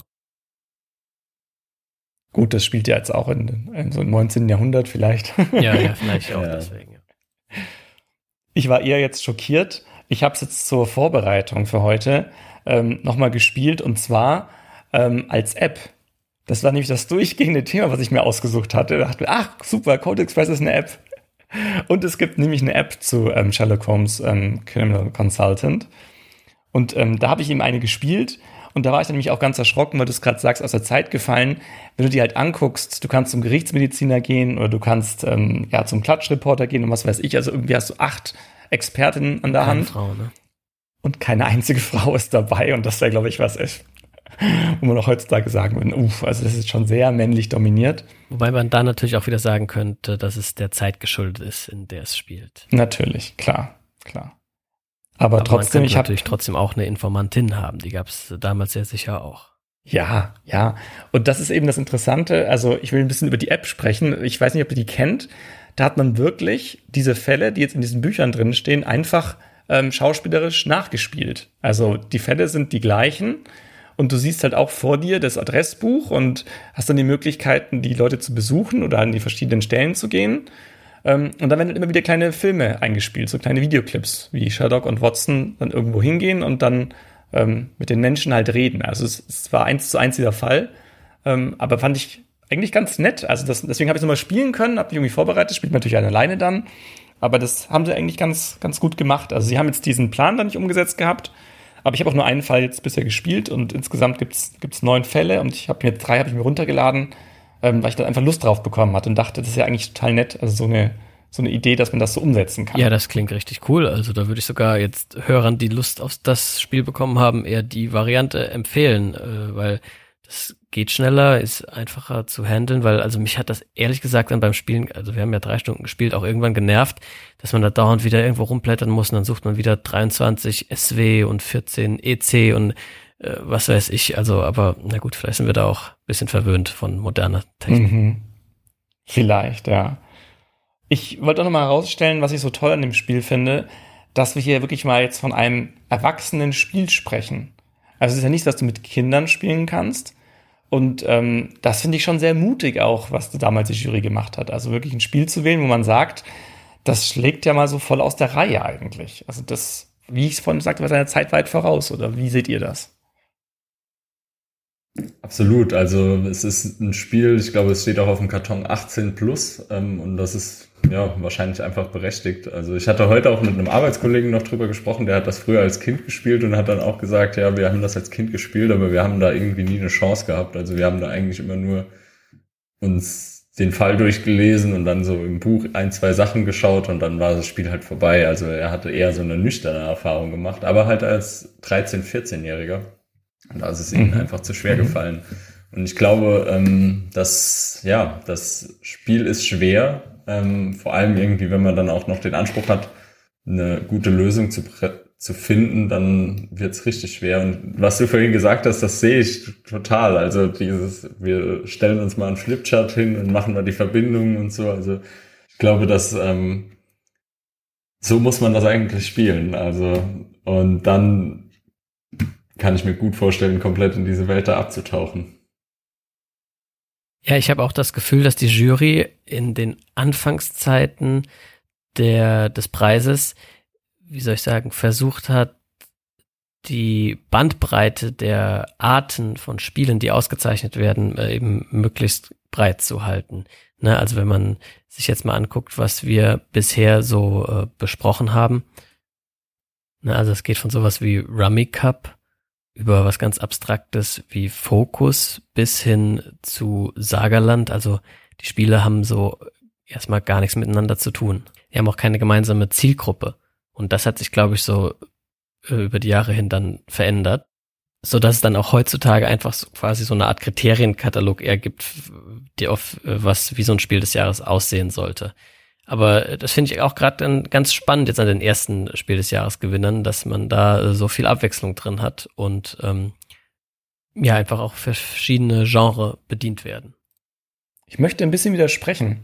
Und zwar, ähm, mir ist nämlich aufgefallen, dass zum Beispiel abstrakte Spiele, ich glaube, gerade in den Anfangsjahren es doch ein bisschen leichter hatten. Wenn du jetzt nicht nur das Spiel des Jahres anschaust, sondern vielleicht auch noch diese, damals hieß es noch Bestenliste, hatte ich das Gefühl, dass da noch viel häufiger abstrakte Spiele zu finden waren. Und wenn du auch die, die Gewinner, wo du gerade gesagt hast, Fokus und Romikop, hast du ja auch abstrakte Spiele. Ja, äh, das, das kann sein. Da äh, würde ich jetzt auch gar nicht widersprechen. Also das ist äh, ja sicher so, dass abstrakte Spiele es da leichter hatten. Wobei wir jetzt ja gerade vor paar Jahren auch noch Azul hatten, was ja auch eher ein abstraktes Spiel ist. Voll thematisch. Hallo, Fließen legen. Portugal. ja, ja, aber gut, äh, dann lass uns auch gerade mal zur abschließenden Frage kommen hier. Glaubt ihr denn, dass Sherlock Holmes heutzutage noch die, eine Chance hätte, Spiel des Jahres zu werden? Also ihr merkt, ich liebe das Spiel halt nach wie vor. Aber du hast ja schon auch ein paar Punkte angesprochen, ähm, die heutzutage vielleicht nicht mehr so gut funktionieren würden. Also gerade weil ja auch ein paar Punkte dabei sind, die es vielleicht erschweren würde. Und es hat ja auch weitere Fälle gegeben. Also es gab jetzt zum Beispiel erst jüngst, jüngst diese ähm, Baker Street Spezialeinheit. Das ist diese grüne Verpackung, ähm, die jetzt auch bald in Deutsch erscheint. Ich habe extra nochmal nachgeguckt. Und die fand ich zum Beispiel der richtig gut, weil da halt auch noch, ähm, da kam halt so Sachen noch dabei, dass du, wenn du zu einem Ort hingehst, erst mal was anderes passiert, wenn du einen anderen Gegenstand dabei hast oder sowas. Also wenn die wissen, du hast diesen Gegenstand im Vorfeld bekommen, dann passiert was anderes an dem Ort als davor. Und ähm, da waren die Fälle, die ich da gespielt habe, richtig, richtig gut. Also das, ähm, also wir müssen sozusagen, ich glaube, nicht nur das Spiel jetzt von heute nehmen, sondern übertragen, sondern auch noch, ja, wie wird es jetzt sozusagen modernisiert gemacht werden? Und dann will ich das äh, ja, schon noch da oben sehen. Aber ich, ich meine, das ist halt natürlich auch mein Thema. Deswegen weiß ich jetzt nicht, wie halt andere Jurymitglieder das so sehen würden. Wir haben aber zumindest Detective jetzt auch nicht so lange her, ja, auch in den, als Nominierungskandidat gesehen. Deswegen, ich würde sagen, ja. Ja, also zum Teil würde ich da zustimmen. Ähm, also das als Genre äh, Krimi-Spiele und so weiter ist natürlich äh, ja heute auch angesagt. Und ähm, gerade auch Sherlock Holmes, also das Thema ist ja, das stirbt, glaube ich, nie aus. Nur das konkrete Spiel jetzt, das müsste man dann also doch schon äh, auf modernisieren und dann eben auch an die Zielgruppe anpassen, ne? weil wie du schon gesagt hast, man könnte das zum Beispiel gar nicht gut mit Kindern oder jüngeren Spielern spielen und das wäre, glaube ich, schon eher ein Punkt, der gegen eine Spiel des Jahres Auszeichnung sprechen würde heutzutage. Aber das Spiel noch so ein bisschen in aufpolierter Form und äh, an die heutige Zeit so angepasst, da könnte ich mir schon vorstellen, dass das auch nochmal eine Chance hätte. Ähm, oder was denkst du, Jacques? Ja, ich sehe es auch ähnlich. Die Mechaniken sind halt ein klein bisschen veraltet. Also das, was du gesagt hast mit den Buchblättern und so, weiß ich auch nicht, ob das jetzt heute noch so den Zahn der Zeit hat. Aber wenn das vielleicht App unterstützt ist oder vielleicht noch ein bisschen Technik dazukommt, wäre es schon direkt besser. das Thema ist nichtsdestotrotz gut getroffen und auch wenn ich jetzt sage, von den Mechaniken her ist es jetzt nicht mehr so ganz up to date, finde ich das Material, also das hat natürlich heute noch einen nostalgischen Wert und man hat das Gefühl, sie treffen da auch irgendwie gut das Thema, deswegen finde ich das Material eigentlich schon auch richtig gut. Ähm, es ist ein kooperatives Spiel, damit war es, glaube ich, seiner Zeit voraus. Das ist es jetzt heute nicht mehr. Ähm, also diesen Innovationsstatus, glaube ich, hat es äh, dann irgendwo verloren. Ähm, und dementsprechend glaube ich nicht, dass es wirklich noch eine Chance hätte. Ähm, aber ich sitze auch nicht in der Jury, sondern Stefan Kessler. Also dementsprechend äh, müssen vielleicht einfach nur die richtigen Leute in der Jury sitzen dafür, damit Sherlock Holmes doch noch mal eine Chance hatte. Dazu vielleicht gerade mal, Steff, was sind denn deiner Meinung nach so seit Sherlock Holmes die Meilensteine im Krimispiel-Genre? gewesen, die dann auch äh, das Zeug gehabt hätten, fürs Spiel des Jahres berücksichtigt zu werden. Oder es ist sogar waren. Ja, eben, genau. Die zwei, die ich jetzt nennen würde, sind ja berücksichtigt worden. Das eine ist eben Detective, ähm, wo es da wirklich eben modern gedacht wurde. Das heißt auch ähm, Modern Day oder Modern Day Crime. Also auf jeden Fall modern, auf, dadurch, dass man eben eine Datenbank integriert hat und plötzlich das Ganze so interaktiv gestalten könnte, dass man wirklich im Internet auch sucht und ähm, da wurde ja auch, ich weiß nicht, ob ihr es, ob ihr es gespielt habt, aber man wirklich auch jetzt geschichtliche Fakten verwoben hat in einer Geschichte. Also da was eingebaut hat, was halt echt war ein Ereignis und dann ähm, hat man darum halt eine Geschichte gestrickt, was hätte passiert sein können und sowas. Also das war, war sehr stark, aber ist halt auch etwas für eine Zielgruppe, die halt ausdauernd ist. Also da reden wir das Gleiche wie eben hier bei Sherlock Holmes, du musst Zeit mitnehmen und auch Lust darauf haben. Also du darfst auch nach zwei bis drei Stunden nicht sagen, ich habe keine Lust mehr, sondern das musst du auch so lange an der, an der Stange halten. Und im krassen Gegensatz dazu ist ja die Sherlock-Reihe erschienen, auch wieder Sherlock Holmes, ja, ähm, von Abacus-Spiele und die ist halt wirklich schön schnell umzusetzen, wo es einfach nur darum geht, man verteilt die Karten, jeder hat Hinweise zu irgendeinem Verbrechen. Das Besondere ist aber, dass wir immer entscheiden müssen, wenn wir am Zug sind, möchte ich das allen anderen mitteilen und zeigen oder ist dieser Hinweis gar nicht wichtig für den Fall, dann muss ich ihn verdeckt ablegen.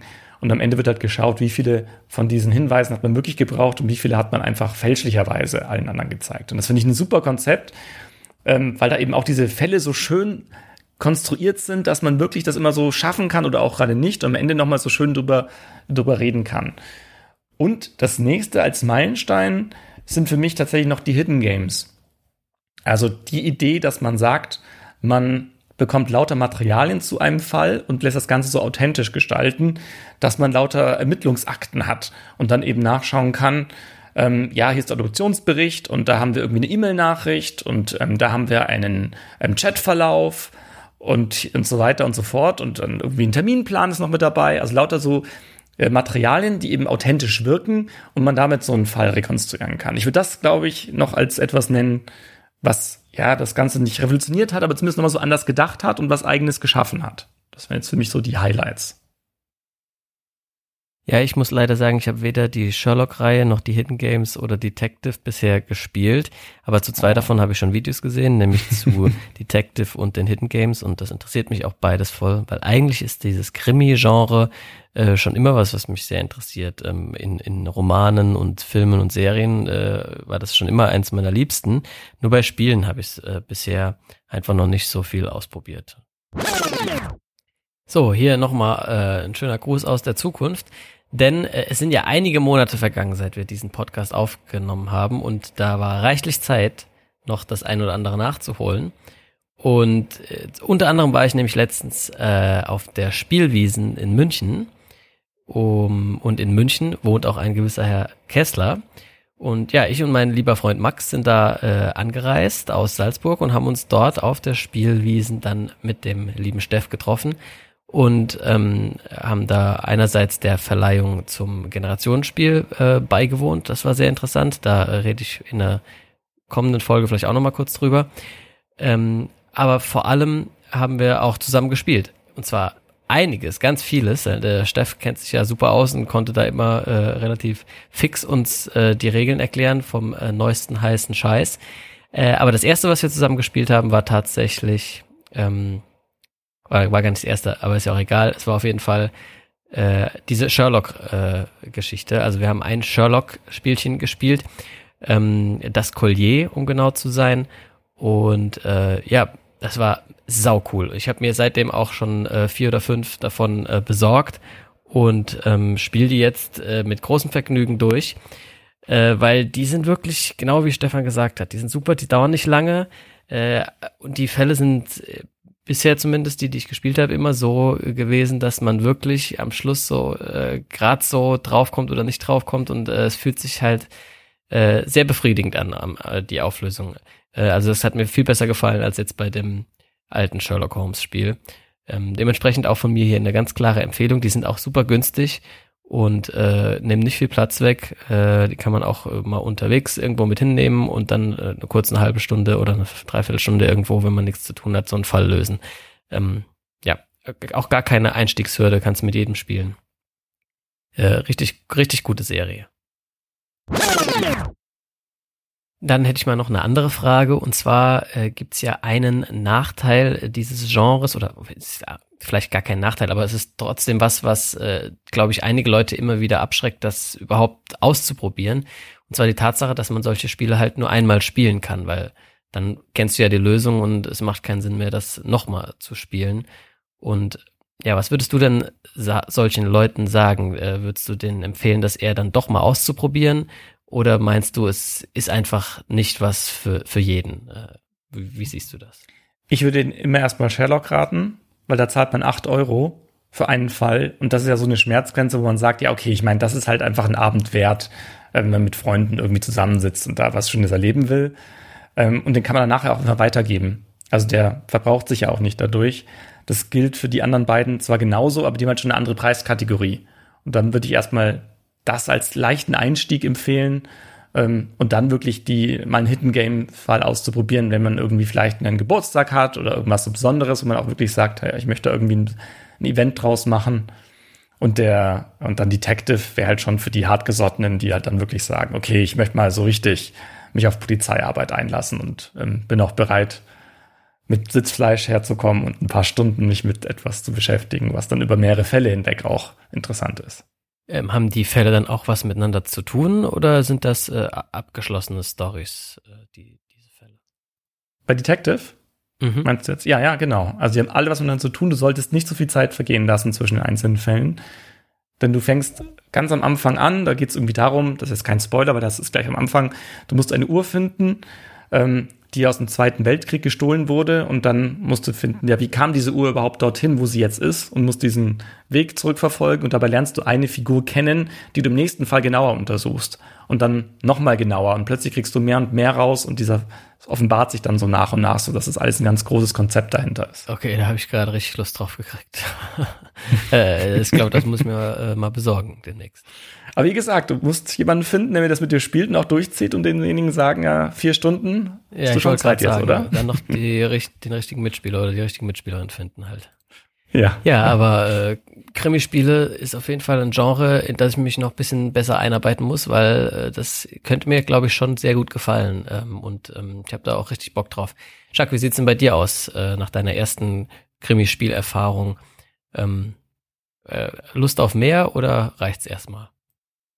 Ja, ich glaube schon. Ich habe auch Hidden Games habe ich eins noch da liegen, das ich noch nicht gespielt habe, ähm, aber schon bestellt oder mal geschenkt bekommen eigentlich. Also das wartet noch die ganze Zeit auf seinen Einsatz. Und die Sherlock-Reihe habe ich auch noch nicht erfahren davor, aber ich glaube, was du gerade gesagt hast, ich habe es gerade parallel schon mal irgendwie geschaut, wie du sagst, acht Euro, da kann man eigentlich nichts falsch machen und äh, ich glaube, das ist eigentlich ein guter Einstieg. Der dauert auch eine Stunde. Länger dauert er eigentlich nicht. Also. Ja, genau. Und mir hat Sherlock, also mir hat das Spiel jetzt, was wir heute besprochen haben, eigentlich auch schon mega Spaß gemacht, so dass ich eigentlich auch Lust habe, wie du richtig sagst. Da sind ja noch acht Fälle, die ich spielen kann. Also da, den werde ich mich, glaube ich, auch noch in der nächsten Woche ein bisschen widmen. Man wird besser. Man wird besser, glaub mir. Man freut sich auch. Glaube ich auch, ja. ja.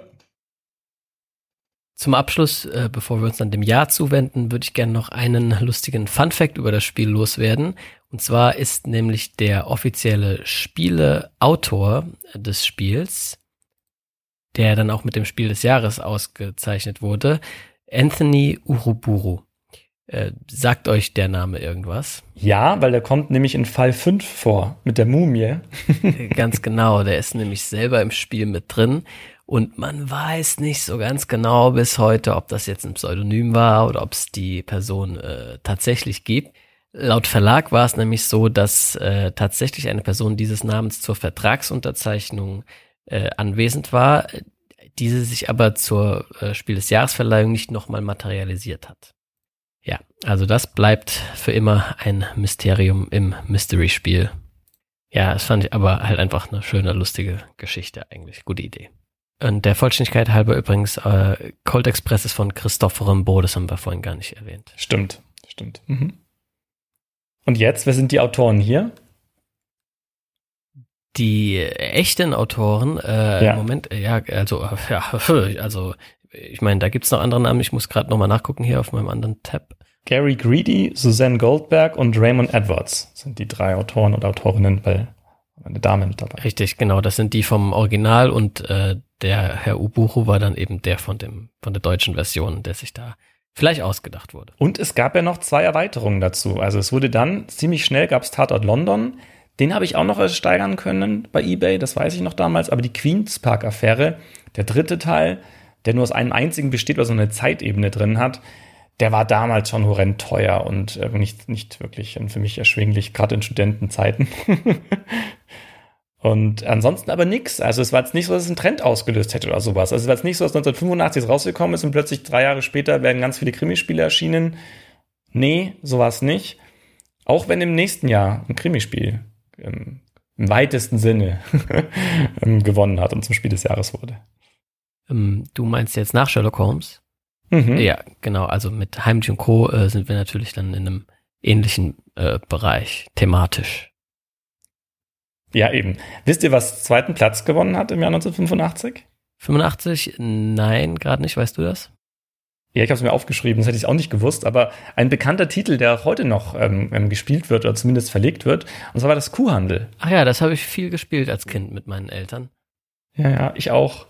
Ja, also interessant. Also einen zweiten Platz, das ist eigentlich eher das, wo man gedacht hätte, das wäre eher Spiel des Jahres, so ja, das in die Richtung. Eher so das typische Spiel des Jahres, ja. Mhm, genau.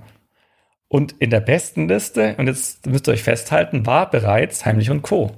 Ja, genau, das ging damals ja noch, dass die ja. Spiele mehrfach äh, genau. auf den Listen waren und dann halt irgendwann später, irgendwann, wenn die Konkurrenz dann nicht mehr zu groß war oder keine Ahnung, wie das abgelaufen ist, äh, halt noch ausgezeichnet wurde. Danfrost zum Beispiel hat aber. Stimmt, genau. Ja, und zu Heimlich und Co. hörte ja auch nächste Folge. Mhm.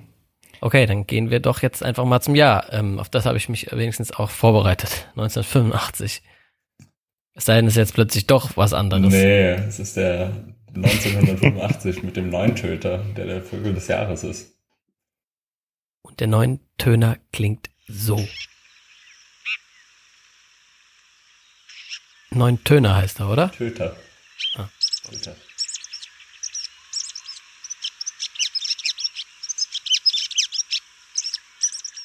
Das Gefühl, ich habe den schon oft gehört. Ja, das ist nämlich ein ganz heimischer Vogel. Ich habe es ja vorhin schon erzählt. Ich habe, ähm, ich bin ja in meinem normalen Leben irgendwie Bauingenieur im Infrastrukturbau und wir machen natürlich immer solche Umweltverträglichkeitsstudien, wenn wir irgendwo Straßen bauen. Und äh, wir haben jetzt an einer Baumaßnahme gerade einen neuen Töter ansässig und schaffen für den neuen Lebensraum. Also ich habe tatsächlich beruflich, verrückterweise, als ich vorhin gelesen habe, habe ich mich total gefreut, weil ich den neuen Töter kenne. Also es ist ein Vogel, der ja, in meinem Leben eine Rolle spielt. Aber gut, so viel zum Vogel des Jahres. Dann, äh, wir teilen das ja immer so ein bisschen auf hier mit den Facts in äh, Weltgeschehen und dann äh, Kultur und Wissenschaft und Technik und sonstige Facts. Ähm, und das ist ja jetzt bei 1985 vielleicht auch nochmal ein bisschen interessanter, weil das eben schon ein bisschen her ist. Äh, was hast du denn so gefunden, Jacques? Erzähl mal. Ja, also ähm, die ersten europäischen Pässe wurden ausgestellt in einigen EG-Mitgliedstaaten. Ähm, ansonsten hatte ich vorhin gesagt, genau 30 Jahre früher, also wir sind ja bei 2015 und 1985, 1985 wurde Microsoft 1.0 released und 2015 Microsoft 10. Fand ich irgendwie auch verrückt, dass das, also sind halt auch noch dieselbe Zahlen. Ähm, genau, und dann am 1. September, auch ein wichtiger Tag, wurde das Wrack der Titanic entdeckt. Bis 1985 war es noch unentdeckt. Und Darf ich da gerade mal reinkriegen, ja, weil da habe ich ja. mich ein bisschen verloren im Internet sozusagen und habe dann ganz viel über die Titanic rausgefunden. Ähm, und interessiert euch das so ein bisschen? Ja, hau raus, klar. Ja. Okay, gut dann.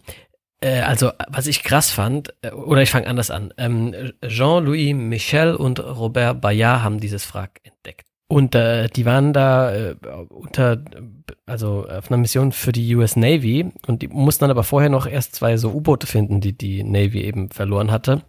Und die hatten denen dann eben, eben aber auch quasi die Suche nach der Titanic noch so mitbezahlt. So, und dann habe ich mir da eben so einiges noch dazu durchgelesen. Und ich will jetzt auch gar nicht zu sehr abschweifen, aber das Erste, was ich halt echt interessant fand, ist, was würdet ihr denn schätzen, wie groß das Leck war, dass der Eisberg in, in die Titanic gerissen hat. Was denkt ihr? Hm. Acht Meter?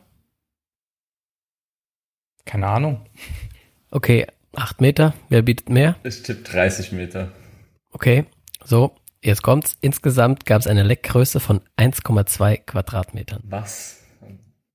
Das war alles und wegen diesen 1,2 Quadratmetern ist die Titanic dann gesunken. Ist doch krass irgendwie, oder?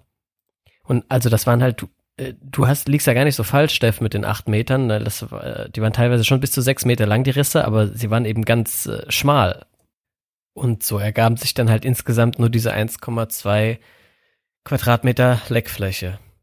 Und das ist äh, im Zusammenhang mit der ganzen Geschichte auch eins der am meisten falsch dargestellten, äh, der, der falsch dargestellten Tatsachen, also auf äh, Bildern und so weiter ähm, sind da immer riesige Löcher zu sehen. Das war gar nicht so. Und dann, was noch interessant ist, ist, äh, als sie dann das erste Mal da reingetaucht sind, haben die halt festgestellt, vieles ist jetzt nicht mehr so gut in Schuss, aber äh, gerade die Sachen aus der ersten Klasse waren noch erstaunlich gut erhalten. Also fast so, als wäre da gar nichts passiert. Äh, das ging von, vom Kronleuchter bis über das T-Service, äh, wurde da alles noch äh, gefunden und war intakt. Ähm, ja. Ja, und falls man sich das übrigens mal angucken will selbst äh, und 50.000 Euro äh, locker hat, dann kann man da auch mal heutzutage als Tourist hintauchen. Die fahren sich dahin mit dem U-Boot und alles. Äh.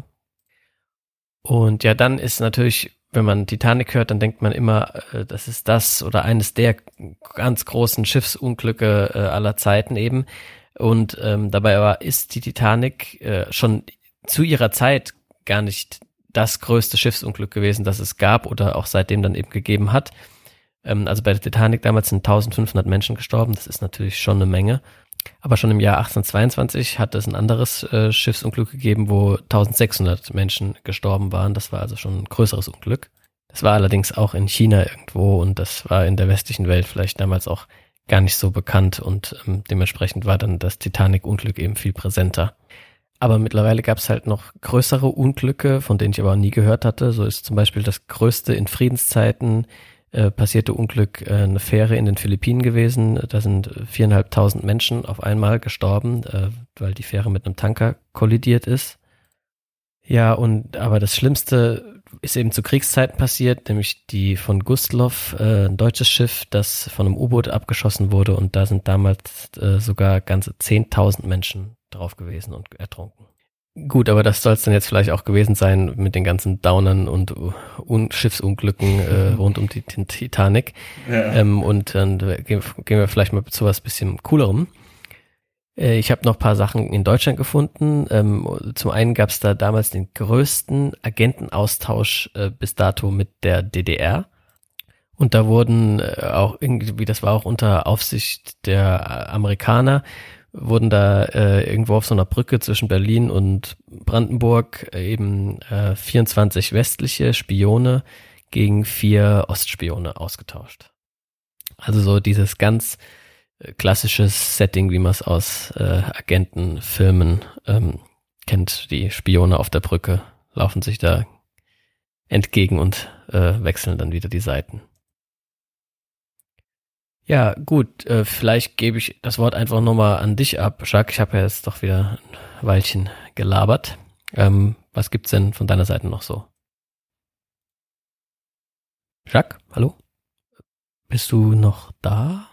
Oh, Ja, entschuldige. Ja, ja, ich war gemutet. Äh, ich habe schon, ich schon euphorisch losgeredet.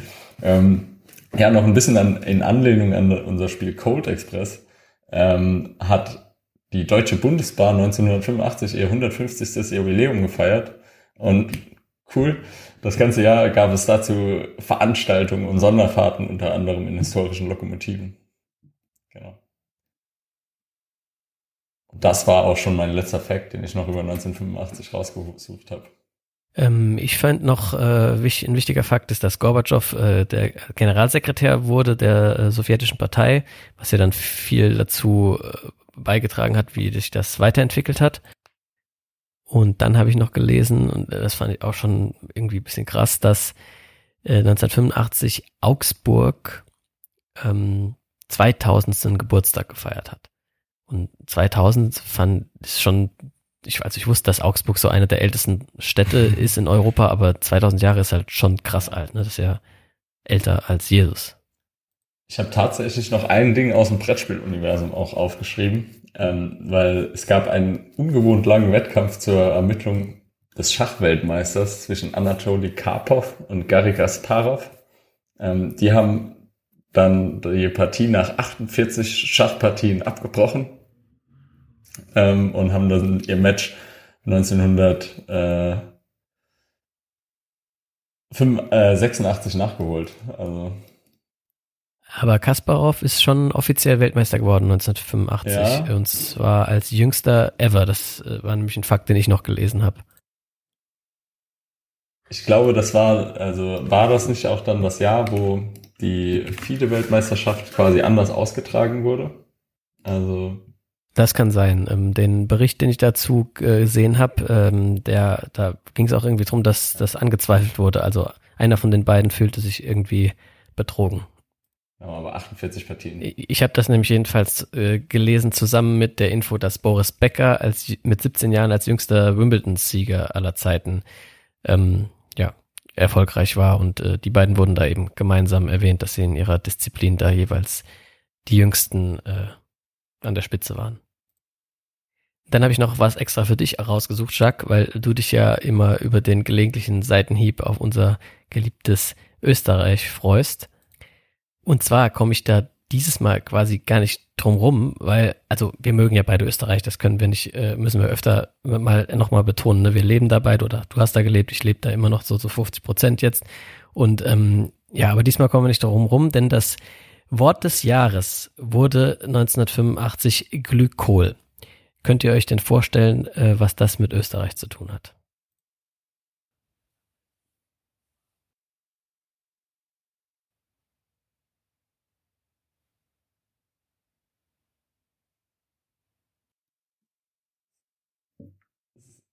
Keine Ahnung.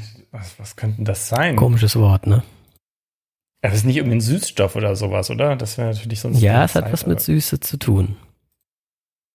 Ja, also das ist jetzt übrigens so, wie ich mich gestern bei Sherlock Holmes gefühlt habe ungefähr. Ne? Also das ist jetzt so die Faktenlage und jetzt sollst du den Fall lösen. Ne? Also nee, Quatsch, so schlimm war es natürlich nicht. Ist das ein Ersatzstoff, also für Zucker und also es wurde als Ersatzstoff für Zucker benutzt machen? tatsächlich, aber es war nicht erlaubt. Es kommt, glaube ich, ansonsten hauptsächlich in Frostschutzmitteln vor. Und so ist mhm. dann tatsächlich auch aufgeflogen, denn die österreichischen Weinbauern hatten eben keine Weine, die süß genug waren und dann haben sie da Glykol reingepumpt. Also natürlich nicht alle, aber manche eben. Und dann haben die die auch fröhlich nach Deutschland äh, verschifft und da kam das dann irgendwann raus weil nämlich einer der österreichischen Bauern, obwohl er irgendwie nur einen Traktor gehabt hat, äh, Zehntausende von Litern äh, von Frostschutzmitteln steuerlich absetzen wollte, die er eben ganz klar für seinen einen Traktor nicht gebraucht hatte. Und äh, da kam eben raus, dass sie ihren Wein da gepanscht hatten mit Glykol. Und das war natürlich ein großer Skandal, äh, der so groß war, dass es dann eben auch zum Wort des Jahres gewählt wurde. Bisschen seltsam, weil du hast ja vorhin noch gesagt, dass es eigentlich eine positive Konnotation haben sollte. Und das hat es in dem Fall ja nicht. Eigentlich schon, ja. Aber stimmt in dem Fall ganz klar auch nicht. Ja. Vielleicht stimmt das auch gar nicht, was ich da vorhin gesagt habe. Also viele sind halt positiv konnotiert, aber Vielleicht ist es ja auch gar nicht eine Bedingung sozusagen, weiß ich nicht. Ich meinte, ich hätte das irgendwo mal so gelesen äh, im, im Wikipedia-Artikel zum Wort des Jahres oder so, aber äh, sicher bin ich mir da jetzt auch gar nicht mehr und äh, wahrscheinlich kommt man um manche Wörter auch einfach nicht drum rum in manchen Jahren. Gut, dann wäre es das auch von meiner Seite zum Jahr 1985. Was ja bedeutet, dass wir fast am Ende der Folge angelangt sind. Aber wo wir schon mal ein Jurymitglied äh, jetzt an der Strippe haben, äh, hätte ich natürlich da auch noch ein paar Fragen. Und zwar ja, auch indirekt quasi schon so im Auftrag von Hörerinnen und Hörern. Denn ich habe mir natürlich schon die ganze Zeit gedacht, äh, und Jacques auch, dass wir da irgendwann mal mit Leuten von der Jury sprechen müssen, wenn wir schon einen Podcast zu dem Thema machen. Einfach um den Hörern auch mal so ein bisschen Einblick in die Juryarbeit zu geben. Ne? Und äh, ich dachte dann, ich stelle dann halt so Fragen, wie läuft das so bei euch, wie kommt ihr auf die Spiele und so weiter. Aber ich habe dann letztens gemerkt, man muss da vielleicht noch mal einen Schritt zurückgehen und erst mal so ganz grundsätzlich anfangen, ähm, und gar nicht voraussetzen, dass Leute überhaupt wissen, dass da schon eine Jury ist und so, sondern mich hat nämlich letztens eine Hörerin genau das gefragt, die sich das gefragt hatte selbst. Wie, wie wird denn überhaupt entschieden, was Spiel des Jahres wird? Welche Kriterien zählen da? Geht es da um Verkaufszahlen oder wählen das Spieler? Oder ja, wie läuft das so ganz allgemein? Und wenn man in der Spielebubble drin ist, dann kriegt man das natürlich irgendwann mal mit und weiß, wie das läuft, aber es sind ja vielleicht nicht alle unsere Hörer so tief in der äh, Szene drin. Deswegen würde ich dich jetzt gern mal drum bitten, Steff, einfach mal kurz so zu erklären, wie kommt denn so ein Spiel des Jahres Logo auf einen Spielekarton drauf?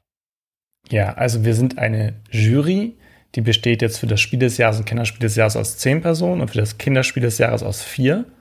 Und wir haben auf dem Pöppel, das ist dieses Emblem, was eben auf den Spiel des Jahres Packungen abgebildet ist, steht auch drauf ein Kritikerpreis. Also das heißt eben, ähm, dass alle wir in der Jury uns als Kritiker oder Kritikerin sehen, ähm, die über Spiele ähm, irgendwie journalistisch tätig sind. Also entweder ein Podcast in Form von Rezensionen, die schriftlich sind, aber es kann natürlich auch bei YouTube sein, also irgendwelche Form, man drückt sich über Spiele aus und ja, kritisiert die und fügt, also macht Rezensionen drüber. Und also das wäre erstmal das Erste, also das, wie wir aufgebaut sind und ähm, was dann Spiel des Jahres, also irgendwelche Randbedingungen, wie du es gerade gesagt hast, also wie die Verkaufszahlen sind oder welcher Verlag dahinter steht oder welche Autorin da drauf steht auf der Verpackung, das spielt für uns überhaupt gar keine Rolle. Also danach gehen wir gar nicht, sondern für uns gilt es einzig danach, ist das Spiel gut oder nicht? Ähm, ist das, funktioniert das in vielen verschiedenen Gruppen? Ist das was Besonderes? Ist es innovativ? Macht es Spaß oder hat es irgendwelche Emotionen, die es in mir auslöst? Ist es was Besonderes? Ähm, und das macht jeder von uns unabhängig voneinander. Also es ist nicht so, dass wir uns jetzt treffen und dann spielen wir irgendwie das alles durch, ähm, sondern jeder von uns bildet sich eine Meinung in den eigenen ähm, Spielegruppen, die man eben hat. Und dann haben wir immer einen regen Austausch, haben auch ein gemeinsames Forum und haben auch ähm, ja so eine Excel-Liste, wo wir unsere Erfahrungen so kurz eintragen mit Plus, Minus oder Kringel. Und dann reden wir eben darüber und schreiben im Forum rein, wenn mir irgendwas besonders gut gefallen hat oder was jetzt so vielleicht die Kritikpunkte sein könnten. Und dann, ja, kristallisiert sich immer mehr und mehr solche Spiele raus, die eben aus dem Jahrgang hervorstechen, aus irgendwelchen Gründen. Und ähm, Bedingungen, die es dafür gibt, sind eigentlich an einer Hand abzuzählen. Also du musst, ähm, ja, also es muss ein Spiel sein, das wirklich verfügbar ist. Also du brauchst irgendeinen Verleger dafür wenn du jetzt selbst dir ein Spiel überlegst und sagst, du hast eine Auflage von 500 Stück, dann ist das nicht zielführend, weil man kann es ja gar nicht erwerben dann für, für ein Spiel des Jahres. Also es muss auf jeden Fall irgendwie verfügbar sein. Wir müssen natürlich auch alle ein, ein Muster davon bekommen können. Also wenn du jetzt selber sagen würdest, ich interessiere mich gar nicht für den Spiel des Jahrespreis oder sowas und deswegen ähm, schicke ich den Julian da nichts, dann ist es natürlich ein gutes Recht, aber dann können wir es auch nicht berücksichtigen dafür. Und ähm, es muss auf Deutsch erschienen sein, also im deutschsprachigen Raum. Das heißt eben auch eine deutsche Anleitung. Also wenn wir jetzt ein Spiel bekommen würden, ähm, was jetzt auf Englisch wäre, dann können wir das auch nicht berücksichtigen. Also das sind sozusagen so Kriterien. Es muss auch etwas sein, was es vorher noch nicht gab, also reine Neuauflagen oder irgendwelche Erweiterungen können auch nicht berücksichtigt werden. Das sind eigentlich so die harten Kriterien, aber ansonsten prinzipiell schauen wir nur auf das, auf das Spiel an sich. Also wir machen das alle ehrenamtlich, heißt also auch, wir ähm, haben jetzt kein Interesse daran, irgendwie damit Geld zu verdienen oder irgendwie sowas. Also das ist auch wichtig, dass wir in unserer Meinung frei sind und ähm, unabhängig entscheiden können. Und gibt es für die Spiele, die dann da eingeschickt werden, irgendwie sowas wie einen Stichtag oder wie läuft das da? Weil ich habe jetzt schon öfter, wenn's, wenn sich so Leute äh, dann eben drüber halt, unterhalten, was jetzt nominiert werden könnte, welche Spiele da in Frage kommen, äh, gehört, dass, dass die Frage im Raum steht, gerade bei so Spielen, die jetzt so zum Saisonwechsel sozusagen um die Zeit rausgekommen sind, äh, dass die Frage dann aufkommt, ja, zählt das jetzt schon zum neuen Jahrgang, zählt das zum alten? Ähm, ja, genau. Wie wird das denn festgelegt? Kannst du uns das äh, sagen? Ja, das ist der 31. März ist der Stichtag. Und alles, was uns da bis dahin geschickt wird, können wir auch noch berücksichtigen für den Jahrgang. Ähm, alles andere danach ähm, wird schwierig, weil dann können wir auch nicht mehr bis Mai gewährleisten, ähm, dass wir es eben ausreichend ähm, spielen konnten. Und dann wird es sozusagen den nächsten Jahrgang rutschen. Also dann nicht weg, sondern es gibt einfach nur den nächsten Jahrgang. Und die Idee dahinter ist natürlich jetzt auch, ähm, weil man könnte jetzt natürlich genauso sagen, warum wird ein Spiel des Jahres irgendwie mittendrin verliehen ähm, und nicht irgendwie zum Jahresende. Ähm, also der Hintergrund ist natürlich, wenn wir ein Spiel des Jahres auszeichnen, dann muss eine gewisse Menge hergestellt werden. Also weil das Interesse daran natürlich dann sehr hoch ist. Ähm, häufig eben auch gerade dann ähm, über Weihnachten. Und dann müsste ein Verlag das auch entsprechend dann ja, zur Verfügung stellen können. Weil es wäre ja nichts schlimmer, als wenn wir irgendwie ein Spiel ganz toll finden und das auszeichnen und dann kann man das halt nirgendwo erwerben, wenn es dann eigentlich interessant wäre. Also deswegen ähm, haben wir jetzt auch bald jetzt unsere Prämierungen. Falls man eben nachfragt, hat es gerade geklungen, warum überhaupt diese zeitlichen ähm, Gründe. Ja, genau. Ähm, dann noch eine andere Frage und zwar häufig wird ähm, der Spiel des Jahrespreis auch international als so der wichtigste Spielepreis der Welt überhaupt bezeichnet. Und meine Frage ist, würdest du dem so äh, auch zustimmen oder ja genau, würdest du dem zustimmen? ähm, ich glaube, das ist nach wie vor so. Wie die Zukunft aussieht, weiß man natürlich nicht, aber es, ich finde es schön, dass wir in Deutschland einen Preis haben, der auch international soweit angesehen ist. Ähm, wenngleich wir natürlich, wie ich auch vorhin gesagt habe, uns auf den deutschen Raum ähm, beschränken. Ähm, sagen wir mal so, es gibt immer so ein paar Indizien, wo man sagt, dass man noch eine Relevanz hat. Also das erste ist, dass danach sehr viel drüber geredet wird. Also ich kriege ja sehr viel Kritik mit auch natürlich an unseren Entscheidungen und es wird eben ja auch sehr viel im Ausland drüber geredet oder nachgefragt. Und das ist schon mal das Erste, also man hat eine Relevanz, wenn es andere interessiert. Also wenn darüber geredet wird und wenn jetzt sozusagen gar nichts gesagt werden würde, ich glaube, dann ist der Punkt, wo man sich Gedanken machen müsste, ob man noch Relevanz hat. Ich habe es in Amerika selber gemerkt, weil ich war ja dieses Jahr in Dallas auf der ähm, BTG-Con und da ist halt das einfach der Preis schlechthin. Also ich habe mit so vielen ähm, Menschen dort gesprochen, die das halt total toll finden, dass wir so einen Preis haben und sich dafür sehr interessiert haben.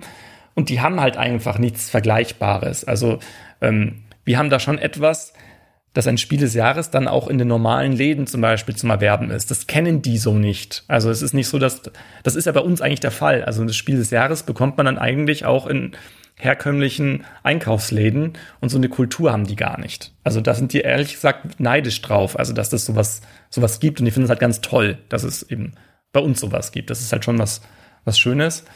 Und noch ein kleines Indiz, was mir immer auffällt, ist, ähm, dass die, die Spiele, die wir empfehlen, nominieren, plötzlich bei Boardgame Geek in die Hotness-Liste schießen. Und das ist ja auch ein Indiz, wo man sagt, ja, okay, anscheinend interessieren sich Leute schon dafür, weil wenn es keine Bedeutung, keine Relevanz hätte, dann würde man danach auch nicht suchen oder sich dafür plötzlich interessieren. Und das ist aber anscheinend der Fall. Das wären so ein paar Sachen, die ich jetzt anführen könnte, ohne das jetzt sonst weiter zu begründen, weil so ein Preis ist ja auch immer so ein bisschen Ansichtssache. Ich meine, es gibt ja ganz viele in der Szene, die sagen, das ist nicht ihr, ihr Spiel oder nicht ihre, ihr Metier oder ihr Ding und sich interessieren sich nicht dafür. Ähm, ich glaube, in der Bevölkerung selber hat das einen sehr guten Stand. Ich habe jetzt noch keine Marketinganalyse gesehen oder gemacht oder sowas, wie viele Leute das kennen. Aber ich weiß, wenn du Spiel des Jahres sagst, dann sehe ich auch unter Bekannten von mir, die mit Spielen nichts zu tun haben, eine Nicken und die wissen, worum es geht und die kennen das als, als Marke oder als etwas, was halt verbreitet ist. Und ich kann mich noch erinnern, als ich meinem Schulleiter das damals gesagt habe, dass ich in die Jury komme, dann kannte er es nicht, also er konnte mit dem nichts anfangen. Aber ganz viele andere haben dann gesagt, ja, kennst du das nicht? Das ist doch überall in den Läden, sieht man das dann und das ist ausgestellt und sowas. Also das, deswegen würde ich schon sagen, dass es eine Relevanz hat. Ja, da hast du, denke ich, komplett recht. Also ähm, das kennt normalerweise auch der nicht oder wenig Spieler, ähm, weil das ja auch in den ganz normalen Läden und in Supermärkten und so dann auch rumsteht. Und das hat ja dann eben natürlich auch Auswirkungen auf die Verkaufszahlen. Also man kann das ja sehen an den ganzen Titeln, die Spiel des Jahres gewonnen haben. Äh, die verkaufen sich im Schnitt viel mehr als andere Spiele. Und andererseits ist es dann natürlich aber auch wieder so, wie du vielleicht schon ein bisschen angedeutet hast, dass bei in, in Vielspielerkreisen sozusagen die äh, Spiel des Jahresgewinner oft vielleicht so ein bisschen unten durchfallen oder nicht so gut ankommen oder was heißt gut ankommen, die einfach nicht viel gespielt werden, weil dann eher komplexere Sachen gespielt werden. Aber das ist ja auch irgendwie nicht so die Zielgruppe wahrscheinlich, würde ich sagen. Das Spiel des Jahres ist quasi das Spiel für alle.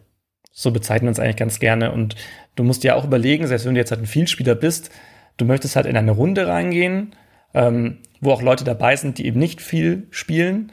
Und ich finde es halt immer schön, wenn ich dann einen Titel habe, wo ich sage, da kann ich als Vielspieler genauso viel Spaß haben, wie die anderen, die vielleicht irgendwie neu drin sind. Also ich finde, das ist immer so was, was Tolles, dass es sowas halt gibt und dass man sowas finden kann, dass man ja gemeinsam sich am Tisch dann irgendwie treffen kann. Und dann, äh, wir sollten vielleicht kurz den Zuhörern mal sagen, dass wir das hier aufnehmen in der Woche vor der Spiel des Jahres Verleihung 2022. Und die Folge wird aber natürlich erst später rauskommen. Nichtsdestotrotz würde ich jetzt natürlich schon mal gern von dir wissen, was Spiel des Jahres wird. Nein, Quatsch, aber weißt du denn schon, was klar. du wählen wirst? Also ich will nicht wissen, was du wählen wirst, sondern ob du die Entscheidung schon getroffen hast. Im Kenner habe ich schon getroffen und im roten Bereich ähm, schwanke ich zwischen zweien und äh, bin aber sehr, also schon ein bisschen festgelegt auf, auf einen Titel. Okay, ja, wenn du noch ein bisschen Unterstützungshilfe brauchst, kannst du dir gerne nochmal unsere Brettervorhersage Folge dazu anhören. Da haben wir die Spiele nochmal gut auseinandergenommen. Ja gut, und ansonsten würde ich mich dann ganz herzlich bei dir bedanken, dass du hier bei uns zu Gast warst. Ähm, vor allem auch in deiner Funktion als äh, Jurymitglied ist das natürlich besonders cool für unseren Podcast. Und ja, einfach super. Vielen Dank. Und dann, äh, wir sehen uns übrigens nächste Woche bei der Spiel des Jahresverleihung, denn äh, Jacques und ich werden da auch vor Ort sein und das mal mitmachen. Da freue ich mich drauf. Also ich habe es sehr gerne mitgemacht. Es hat mir sehr viel Spaß gemacht mit euch hier zu podcasten. Das freut mich. Und sag schöne Grüße an deine ganzen Prädagogen-Kollegen. Und ähm, dann bleibt mir nicht mehr viel übrig zu sagen, als, äh, ich weiß nicht, ob du das schon mitbekommen hast, aber wir versuchen ja als kleine Hommage an euren Podcast eure Verabschiedung ähm, weiter in die Brettspielwelt zu tragen und in diesem Sinne eben ein gut Brett. Gut Brett da draußen. gut Brett.